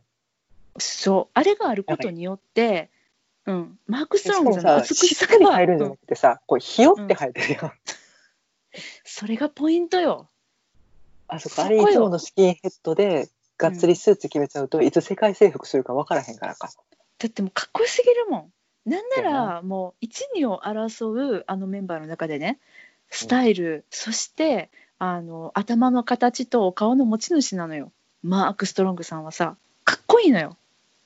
ああ、そうか。うんそうやな。それはもう完全に同意する。だからあのウエスト絞りは必要やってんな。そうなのよウエストが絞られてたかどうか私はちょっと定かじゃないけど絞られてるから、もう私そこにしかね、行ってないから。あーそうだすごいシーンやね。あれはもうめっちゃさ切ないシーンじゃない？もういろんな思いがさ駆け巡るのよ。ほんまになんか、うんこの映画通して意外と全部のシーンが長くって、うん、たっぷりたっぷり描かれてたんやっていうのを改めて気づいてんけど、そうなの？あ長かったっけ？そっか。あ、なんか全てのシーンにおいてうん。意外とちゃんと、だから、えっと、リッキー・ターのシーンとか、あし長いっていうのは？っかり描く、あそういうことか。うんうんうんあ、あのーうん。なんていうか、うん。もっと私、細切れでどんどん進んでいくかなと思ったら、例えばそのゲイリーがカーラについて話すシーンなんかももうすごくゆったりして、そうだよね。うん、長尺撮ってるっていううんうんうん。印象で、あれ、こんなに、いや、時間的に長いって感じるわけではないねんけど、こんなたっぷり全てのシーンがあったんやっていうのにびっくりして、あでもそれはねあうん。ごめん遮っちゃった。ううん。んどうぞどうぞ。うん。大丈夫？うんどうぞ？いやあのそれねすごいわかるっていうかその代わり、場面の切り替えとか乗り換わり移動とかがもう一切外されてる。うん。うん。そうそう。だから、うん。映画自体はとてもスピーディーだし、うん。もうコンパクトで見やすいものやねんけど、うん。一つ一つのシーンの、まあ、なんか濃度というか密度というか、うん。がこんなしっかりやっぱり作ってたからこんなに全てのシーンで印象残ってんねんなっていうのを改めて気づいてんけどただそれがその最後の歌「ラメールうん」もうすっごい印象的な歌が流れてる間だけは、うん。なんかすっごい早送りみたいに細切れで全てのことがパパパパッパって片付いていって全部が後日談になっていくっていうのがこれはそうこれよね。見せ方すごいなっていう。うん、なんか、うん。その歌の中にうん。そのビル・ヘイドンとジム・ブリトーの最後の開口のシーンっていうのが含まれてるっていうのが私はもうしびれる、その演出として、あそこに含まれてんねんですごくない？あれ一後日談なわけでしょ。すごいよね。そうそうそうそう。うん。だし、まあ、そのスマイリーのそのう後、ん。うん。どんどんどんどんん、そう。うん、気分が高ら揚してくんだよね。うん。今まで全く帰ってこなかったあんちゃんが帰ってきてて、うん。うん。駆け寄るシーンがあってで、うん。最後の最後に、えっと、自分が、えっと、またサーカスの幹部として返り咲く。今度はコントロールの立場でみたいな。うんところまでをもうすごい矢継ぎ早に描くっていう、あの歌のシーンはやっぱすごいなと思う。あれすごいよね。初めからああいう構想だったのかね。だって別映画みたいになってんもんね。しかもなんか歌もうん。今までかかってた曲の印象ではない、あ全然違うの。静かに、うん。どっちかというと硬いイメージの曲がずーっと流れてるのに、うんあのシーンだけもうとっても甘いラブソングが流れるみたいな。うんうんうん。しかもなんかちょっとライブバージョンやから、うん。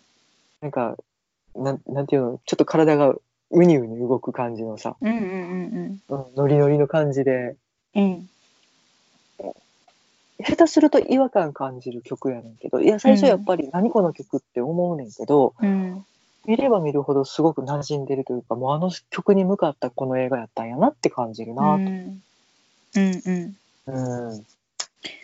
ただなんか私は最初見た時に思ったんは、その最後にあのコントロールの位置にねうん。スマイリーさんが座ってなんかなんやろシャルウィービギン的な感じでささあ始めようみたいな感じで、うん。あの新しいサーカスの歴史が今から始まるって感じで終わるんだけど、うん。うんあの時のスマイリーさんが何かこう悪事をこの胸に秘めているようにしか思えない表情であのすごいにやりあのにやりみたいな。でその見返した時にもうやっぱり、えこれはどういう感情の表情でここに座ってんのかなっていうなんか小さな違和感はやっぱこう感じたっていうかなんかまあまあもねその今はどうなったか分かんないけどさ続編が作られるっていう話があってさ、うんだからそれであの答えが分かんのかなって思ってたけど今となってはさちょっともうその続編の話も立ち消えてるっぽいしさ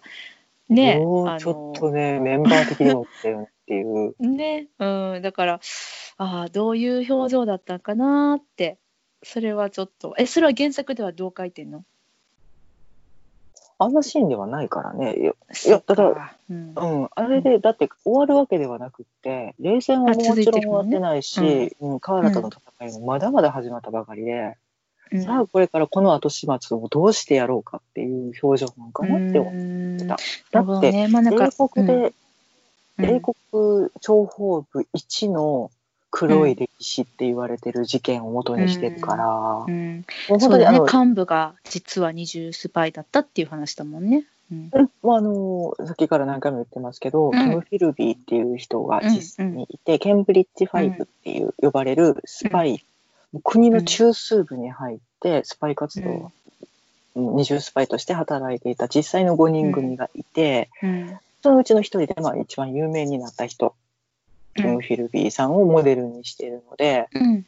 え実際そのキム・フィルビーさんはもうなんか亡命してロシアに逃げられたり、うん、あほんまあソ連か。うん。それに逃げられてとかっていうことやってんけど、うん。だからまあそのそのあたりは歴史とちょっと違う。もうんうん、それは別にあのジム・ブリトーさん的な人に殺されてはないわけね。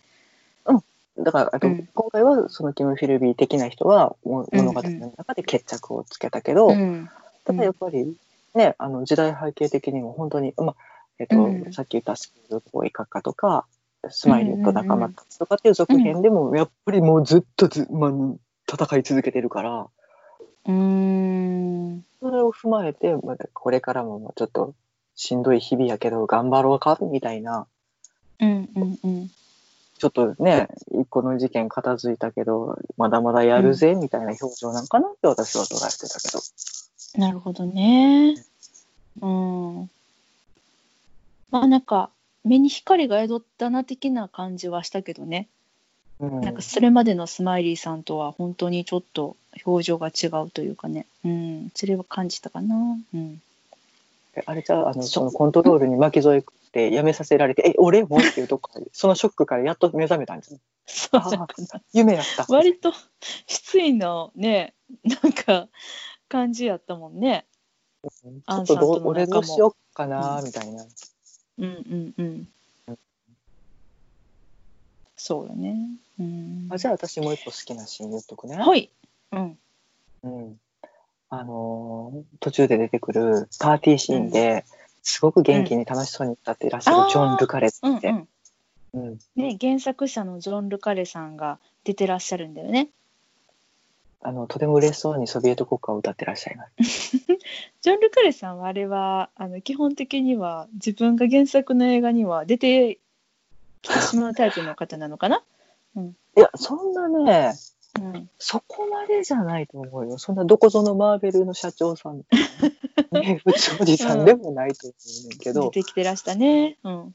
ねまあ、それはそれでもファンサービスというか、こっちが嬉しくなるようなサプライズやったりする。今回ここかいみたいな。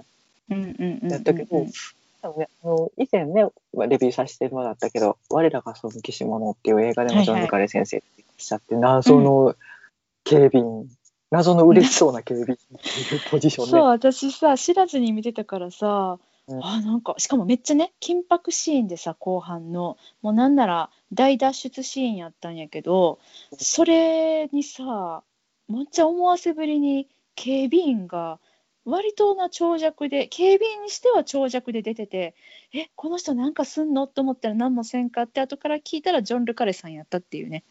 そんなことある？違和感ありありやったからね。超違和感だったよ。うん。うんで、何も企んでなかったら、ほんまに許さへんでレベルやからね。何も知らんかったら。そうよね。うん、ほんまにほんまに。うん。まあ、あのまあ結果としてはパンフレット配ってたっていうだけやねんけどね。そのパンフレットに何かメッセージを仕込まれることもなく、そうそう。なくね。そのパンフレット、後から何かに使うアイテムだったわけでもなくね。うん。なかったね。そう。うん。まあでもね、あの映画も面白かったね。あれも地味だったもんね。すごい面白かった。うん。一般市民がスパイ事件に巻き込まれちゃうっていうね。うん。うん。うん、そうですね。はーい。今いくつなんやろね。わかん61ない年。え、違う。88歳。あ、そうなんだ。すげえな。まだ書いてるからね。え、まだ書いてはんの？うん、なんか回顧録出されたりとか。そう。なんや。うんうんうんうん。そのスパイ活動をしてきた自分のってこと？あのあの人別にスパイ活動で人生終わってないからね。作家だ。そうだね。作家としての自分の回顧録？うん。そうそうそうそう。なんかん実際にお父様とのうんなんか関係とか、うんあの、ちょっと、スイスとかにいたんかな？その辺で体験したことがこういう物語に影響してきてとかってういう。書んかれてたり、まあ、ちょっとあとはもう、なんていうか、総集編みたいな感じで、スパイたちの遺産っていう新作出されて、うんが2017年11月うんになるのかな、2017年。うん。うん。うん。これ、スマイリー出てきます。うんうん。っていうのが最新、日本の今最新刊として出版されてるって、まだ書いてるんです。すごいね作家だね。うん。本当にね。ちなみにこのスパイたちの遺産、私まだ途中やねんけど、読んでるの。うん。もったいなくてまだ全然進んでないねんけど、うん。主人公はピーター・ギラムさんです。そうなんだ。うん、へえもう引ちょっと退し気になる。うん。ピーター・ギラムも引退してて、ああだいぶ経ってんだね。そうそうそうそ日数日数じゃないわ。年数が。うう。ん。うん。もう、あの、フランスかなに引っ込んで、農園とかで穏やかな日々を過ごしてたのに、急にまた MI6 に連れてこられて、うん。ちょっとあの事件、なんか記録も全然残ってないし、言うてることには違うし、ちょっと思い出してもらいましょうかって言って、まあ、過去の事件をうん回想していくみたいな話になってて、はあはあはあはあはあおなじみの名前もたくさん出てまいりますよ。えー、それってさそれだけで読んでも私わかるんかな？いや、ただな、踏まえてる方が絶や対っぱ踏まえてる方がいいんやなそうやな。それ踏まえるためには何冊読まんとあかんの？とりあえず、この物語は、えっと、うこの三部作の前にあった寒い国から帰ってきたスパイっていう、まあ、うん。こちらもスマイルとか出てんねんけど、この1個目の事件をん。中心にして、うん。うん、その辺の人物関係がどうやったみたいなところで、うん。ちょいちょい、まあ、ティンカー・テイラーぐらいのうん。時間軸の人も出てくるから、うんうんうん。もうよく言えばこの、えっと4冊になるのかな？は読んどいてほしいかなって感じ。なるほどね。4冊か。頑張ろうみんな、うん、頑張ってた長いしね読みにくいんですよ。うん。あともったいないから流し読みできなくて。あのあれでしょ。終わってしまうのもったいなくてちょびちょび読んでしまうやつだよねほんと。そうそう。で何回もまあ何回も同じところに戻ってくるってやつね、うんあとだからあの流し読み1ページでもしたらもう即死やからな。即死やなそうやな、うんそれはもう映画版と一緒なんややっぱり。そあのそんな軽い気持ちで読んだらあかんやつなんや。う。なんか普通にさ、ふって違うことがよぎったりするやん本読んでる時も。あるね。ああれ買うの忘れたとか。なんでなんでここのこと全然覚えてないやろって時あるんよね不思議よねあれね、うん、なんかその出てきた単語にで連想した何かうにん。ふって聞い取られたりとかして、そう。っあるのよ。でうの。23行飛ばすことあるのよね。うん。といや23行もう即死。いや23瀕死行即死？マジか。そうなんや。じゃあ割と気合い入れて。あだからあれや寝る前に読んだらあかんやつや。寝る前にさベッドの中で読むの禁止ってことでしょじゃあ。寝落ち言語道断です。めっちゃ大変やん。もうなんか最近さゆっくりその時間をとって真剣に本に向かうってことがこれなんでやろ、うん。なんかできなくなっててさなんで？年のせいなんなの？ちょっと違うことに聞い取られやすくなってるから、なんか私はもう本をまず開けられない。開けるタイミングがないのよ。いつ開けたらいいの私本を。そんなことなかったのにこれまで、うん、昔やったらちょっとした移動時間とかね、そう。スマホを触る時間っていうマホになっちゃったからかな。な圧倒的に長いから、だよね。だからもう私、ちょっとこの秋は、うんちょっと読書をしようと決めてみた。しんちゃんさらに読書さらに読書に向かうの？これまでも読書家ないの？うんもう、読書家ではないけど、もう本当に読書量が減ってるのも良くないなだと思いやよくないよね。それすっごい思う。もうなんか、うん。あんなに本読んでたのにさ。もうなんか、うん。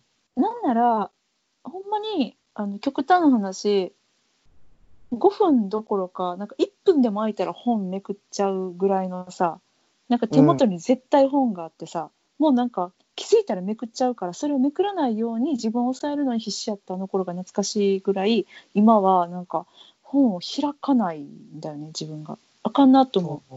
あのいやあかんなって思うやん。だから気合を入れて月間作ろうと思って、読書月間。まあ、ちょっとあの読書の秋が間もなく控まあ、えてるそうだよんでね。ね。うん。もう読書の秋なのかな？何なのかな？もうこの2020年ってさなんか思ったような夏でもないしさ思ったような秋って来るのかな？ちょっとなんかね、ペースが本当に狂ってて、うん。だよね、まあっていう、うん。ちょっとあの、世の中ざわざわしてるっていうのも、まあその、本本が手につかないっていうのに拍車をかけてるんかもしれへんけど、まあねね。でももうね、それはちょっともうプラス面に捉えて、もう、うん、あまりお出かけできないのであれば、本でも読もうかねと。ううんん、確かに確かに。うん。でまたその物語、まあうん。私は頑張ってスパイたちの遺産読んで、うん、改めてちょっとピンカー・テイラー・ソルジャー・スパイ、うん。えっと、映画版の方に戻ってみてもいいんかなとはうん。今ちょっと思ってる。そうだね。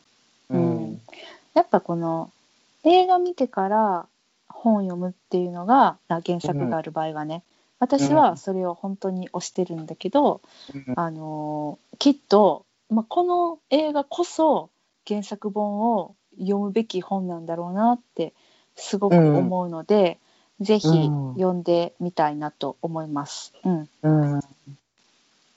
でも本当にその実際にあった時間、あ事件、うん、うん、そのケンブリッジ5って呼ばれてる人たちがどんなことしたのかっていうのも、もうウィキテウィキペディア見ただけでもやっぱりすごいことが起こっててんなっていう。うん、のうん。を改めて知ってから、うん、うん、そのちょっとちょっとした当時のじ時代背景とか、うん、実際にあった物語っていうのを踏まえてから、まあちょっと冷戦と呼ばれるうん、うん、期間にで起こった出来事とかもちょっとおさらいしてから読んだり見たりするとうんまたちょっと変わってくると思うので、そうだね。ううんん、本当にあのうんうんうんウィキペディア程度で大丈夫なのでちょっとさらっとおさらいしてから、そうやね。なんかこの裏切りのサーカスのあらすじとかを見とくっていうよりかはどちらかというと時代背景の方を知ってるっていうのがおすすめやね。うんそれはそうかもしれない。うん。うんでまあ、まあ私のおすすめとしては、まあ、見方としてね。あの、いうん。まあ、2回最低2回見ると楽しめると思ってて、まあ、なんでかって言ったら、1回目はそのスパイものとしてストーリーを楽しむミステリー、うん。ううん。ん、として見てで2回目からはやっぱりなんかその各キャラクターのさこの人間味あふれるさなんていうの？あのね。サイバーそうそうそうサイバー感ゼロのこの冷静時代のさ諜報戦、やっぱりこう、うん。なんかあの人間味あふれる感じやから起こるなんかこうなんていうんですかね。こう引きこもごも的なね。こう人間臭いのよ、うん。スパイなんだけど。でもうなんかその人間臭さ自体をこうこう懐かしむみたいな。私全然知らんねんけどさあの時代のこと。でもなんか見てたらなんかスマイリーたちがやっぱりその過去のことをさ思い出す時のあの頃は良かったわよねみたいなことをみんな言うんやけどさ、うん。それを一緒になってこう懐かしく思えるっていうか。でもそれがまたその頃、あーなんかそういう彼らが愚かだなみたいな。なんかなんやろな。やっぱこう人間ドラマが2回目はめっちゃ楽しめると思う。で人間関係も秘密にされてるからさもう2回目に見たらあーってこう切なくなるシーンがもうなんかめっちゃあると思うので。なのでうん。あのまあ原作はねあのもちろん読んでいただくとしてぜひこの映画も2回見て楽しんでもらいたいなって、てかまあ噛み締めてほしいね。いいですよすごく。ううん。んっていうね感じよね。でその思いを吐き出したくなったら、私どもでよければいつでも参りますので この映画について語りましょうってね。語ろうねっていうね、うん。そうやね。うん、うんいやー他に言い忘れたことないかなちょっともうなんかあのまとめにかかっている自分がいるんだけれどもさいや、うん大丈夫ですよ。あの足りなくなったらまたやるんで。すごいよねこれ本当に3時間目のおかわり始めたけど3時間目のおかわり始まってからもうすぐ1時間40分が経とうとしてるから私らめっちゃ頑張ってるねうん、そやな。やっぱでも疲れるな。疲れるわでもどうだろう、あのさ前回喋った時もめっちゃ疲れてたと思うんだけどね。前回と今回比べてさ、ちょっとマシになってるんだろうか。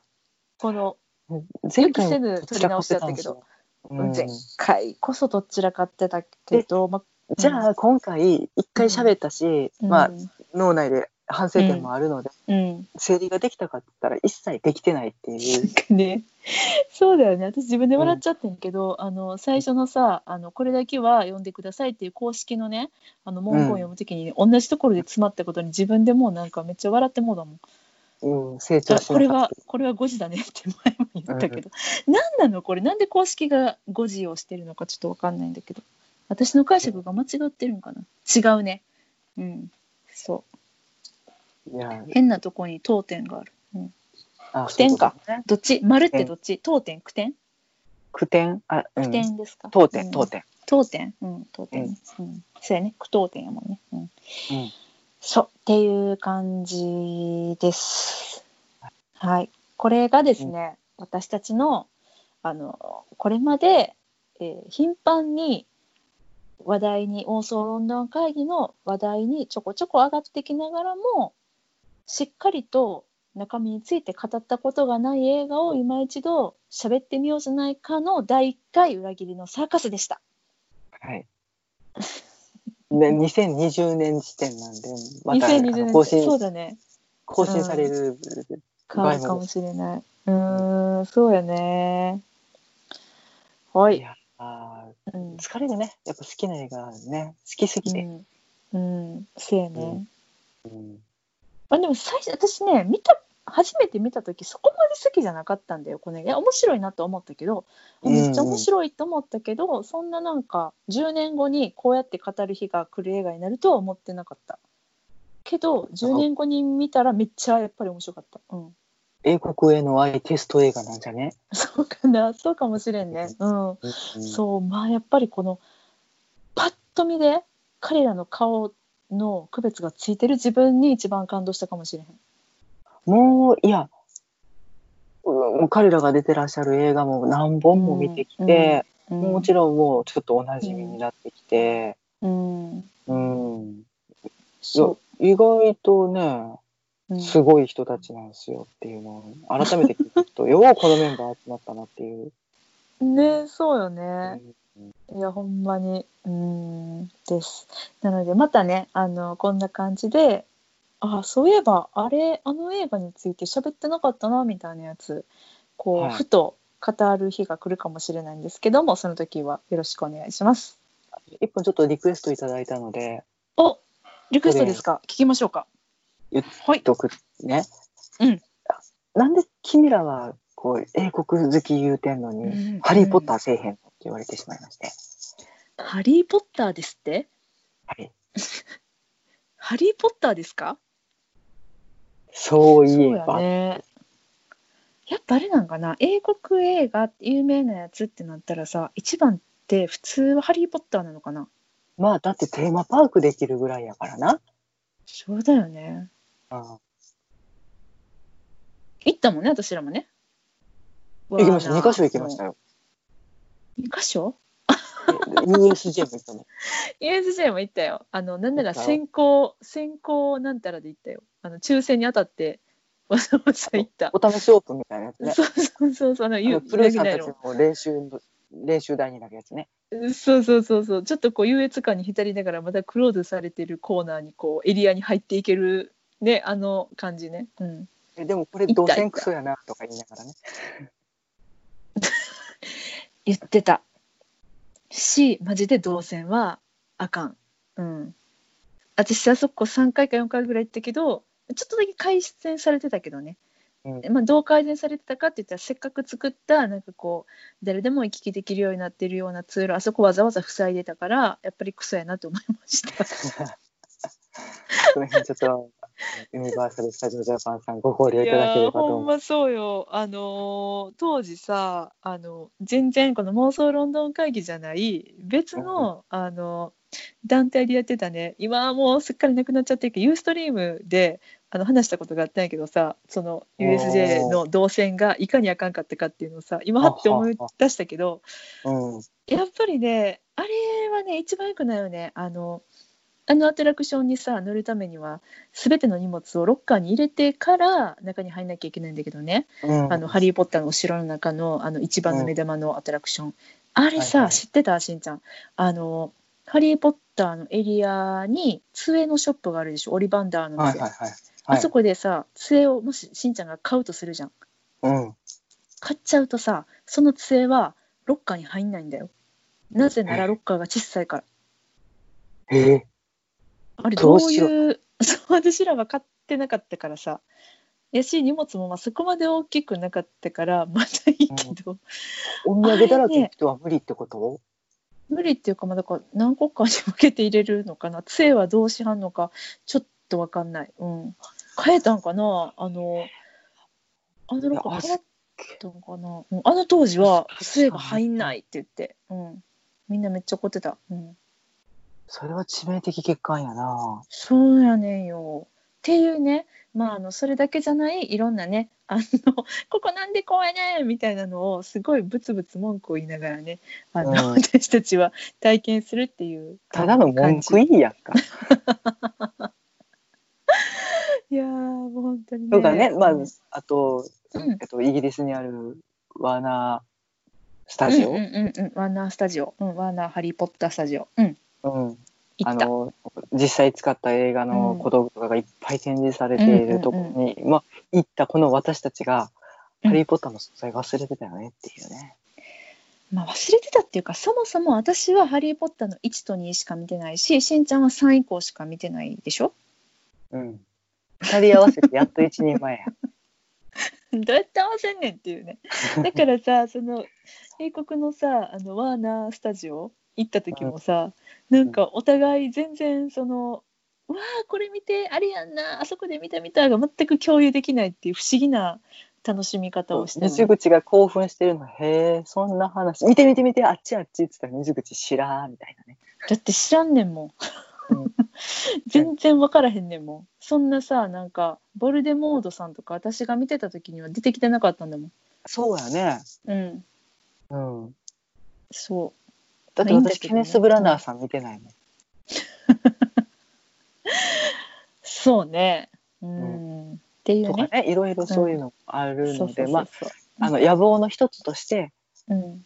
もうハリー・ポッターもまあちょっとまあ、リスト、リストに入れるってリストにことだよね。加えて、オッケー。まあ、ちょっともう、うんあのすごい調整が必要になることになるのでねなんせ映画だけでもどっからどうやって喋ったらいい7本か8本あるからね、まあでもまあある意味新鮮な気持ちでさその裏切りのサーカスとかもう一回見直すみたいな感じでさ、うん見たけど、まあ、私は3以降見てないから楽しいかもしれない今見たらひょっとしたうん、うん、多分ものすごい興奮すると思うよ、だってね。知らん人あんまり出てこえへん、あーキャストにね。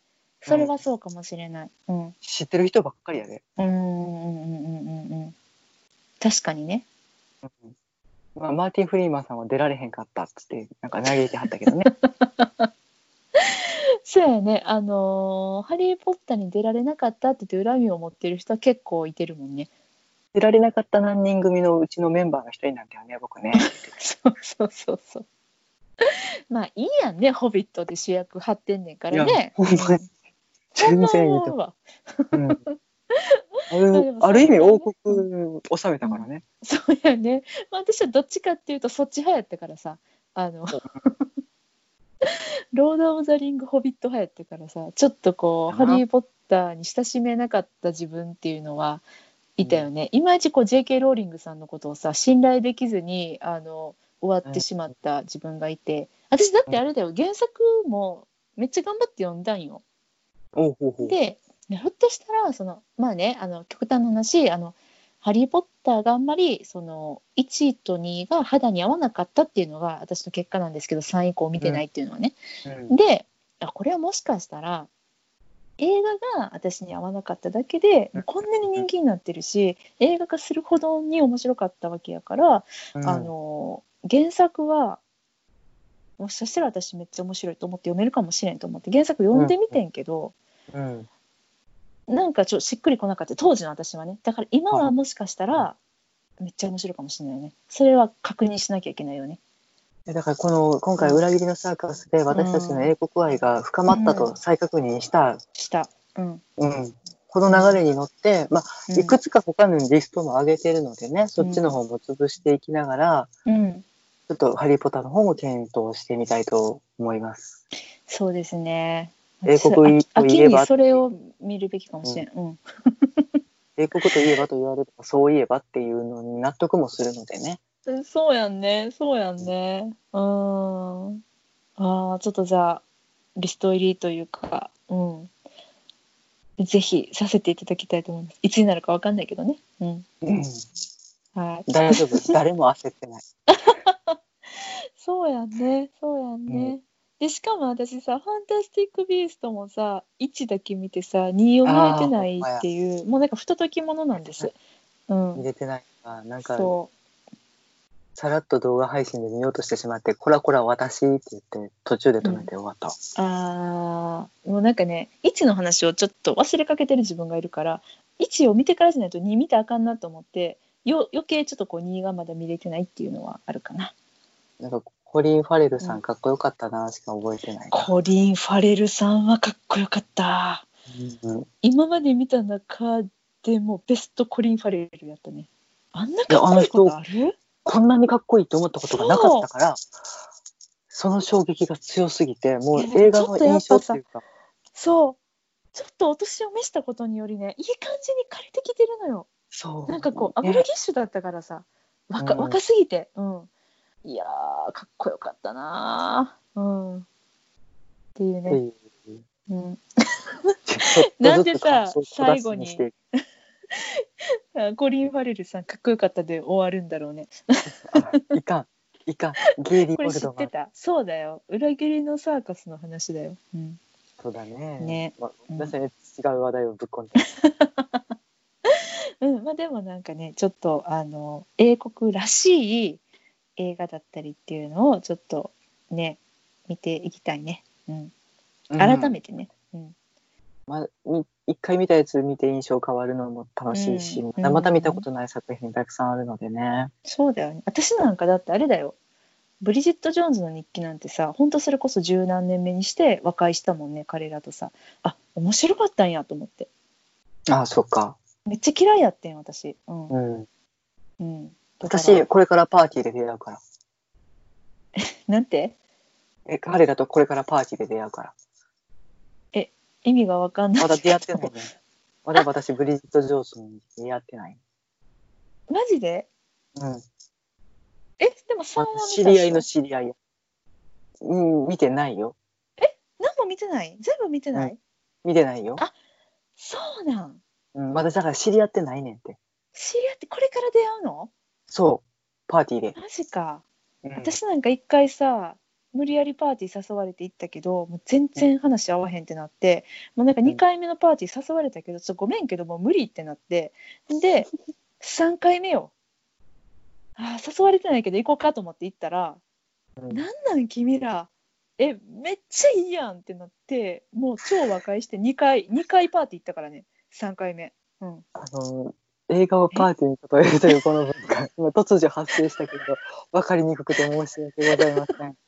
あじゃあこれからさパーティーパーティーに誘われたから行こうって感じにしようか。パーティー会場彼らとねも彼らに出会うための、うん、そういうことだね。そうああじゃあハリーハリーともそうやな。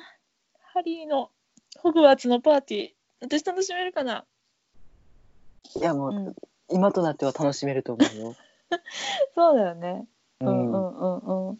えでもねそういうそういうさ俳優さんとか作品ってあるよね本当に。あのヒュー・グラントさんなんかまさにそうやしまあ、ね。ブリジット・ジョーズに関して言えばまあ 3はヒュー・グラントさん出てこんかったから関係ないねんだけどさ、うん。あのーあれとかそうやったもん。ちょっと英国全く関係なくて申し訳ないけどトム・クルーズさんなんか私めっちゃ嫌いやったのに失礼ながらね、全然好きじゃなかった、むしろトム・クルーズ出てるから見に行かんとこみたいな感じでね、うん。一方的によ、うんなそういうあのうん、やったのが途端にやもんね。今やもうなんか、ちもう心の底から受け入れてるっていうか、うん、うん。大好きよ、うん、っていうのあるよね。まあそれも嬉しい変化として捉えていこうぜっていうのも含んだの、この企画やそうやからね。な。そうやねそうやね。まああのまあハリー・ポッターに関して言えばさ特にダニエル君なんて今やもうなんか私はフレンズやと思ってるからそういう気持ちで、一子やではなく出会おう。見れるなと思う。改めて出会おうと思った。OK じゃあ、うん。彼とのうん。というわけでなんかリクエスト、これはお前忘れてねえかっていうのあったら募集中です。はい、はい。ぜひぜひよろしくお願いしますお願いいたします。えーはい、リクエストは、あの、ハッシュタグ妄想論の会議をつけて、ツイッターでつぶやいていただくか、直接私たちまでリプライください。あの、はいメールでのリクエストも大歓迎です。妄想論論アットマーク Gmail.com、MOSOLONDON アットマーク Gmail.com までお便りください。なんかめっちゃリクエストくださいって言ってるけど、ただの雑談メールとかもお待ちしております。全然あの美味しいおはい、店情報とかもお待ちしております。はい。あの今の私の一番の心配事はこの1時間53分語り続けた、あの、はい裏切りのサーカスリベンジこれがきちんとあの録音されているかということが一番の心配事なんですけどもし録音ちゃんとされてたらですねはい。今から予告するよしんちゃん私は30分以内にこれをアップする。ありがとうございます。うん、それでなかったらもうちょっと、うんあの、2週間ぐらい収録お休みします。つらしつらいっす。失意のあまり。はい、あーほんまそうだよね。まあでもでも、あのーまあ何やろあの1回目にこう私たちの中で湧き上がった裏切りのサーカスへの熱っていうのは2回目の収録でもこう決して冷めることなくね同じぐらいの、なんなら それ以上のテンションであとなんかそこまで疲れることなく喋れたのが良かったかなって今思ってる。ううんん。なんでなんでアップされることを祈っております。ここまで聞いてくださった皆さん本当にありがとうございましたありがとうございました。あ はい、また次回お会いしましょう。さようなら。りがとうございました。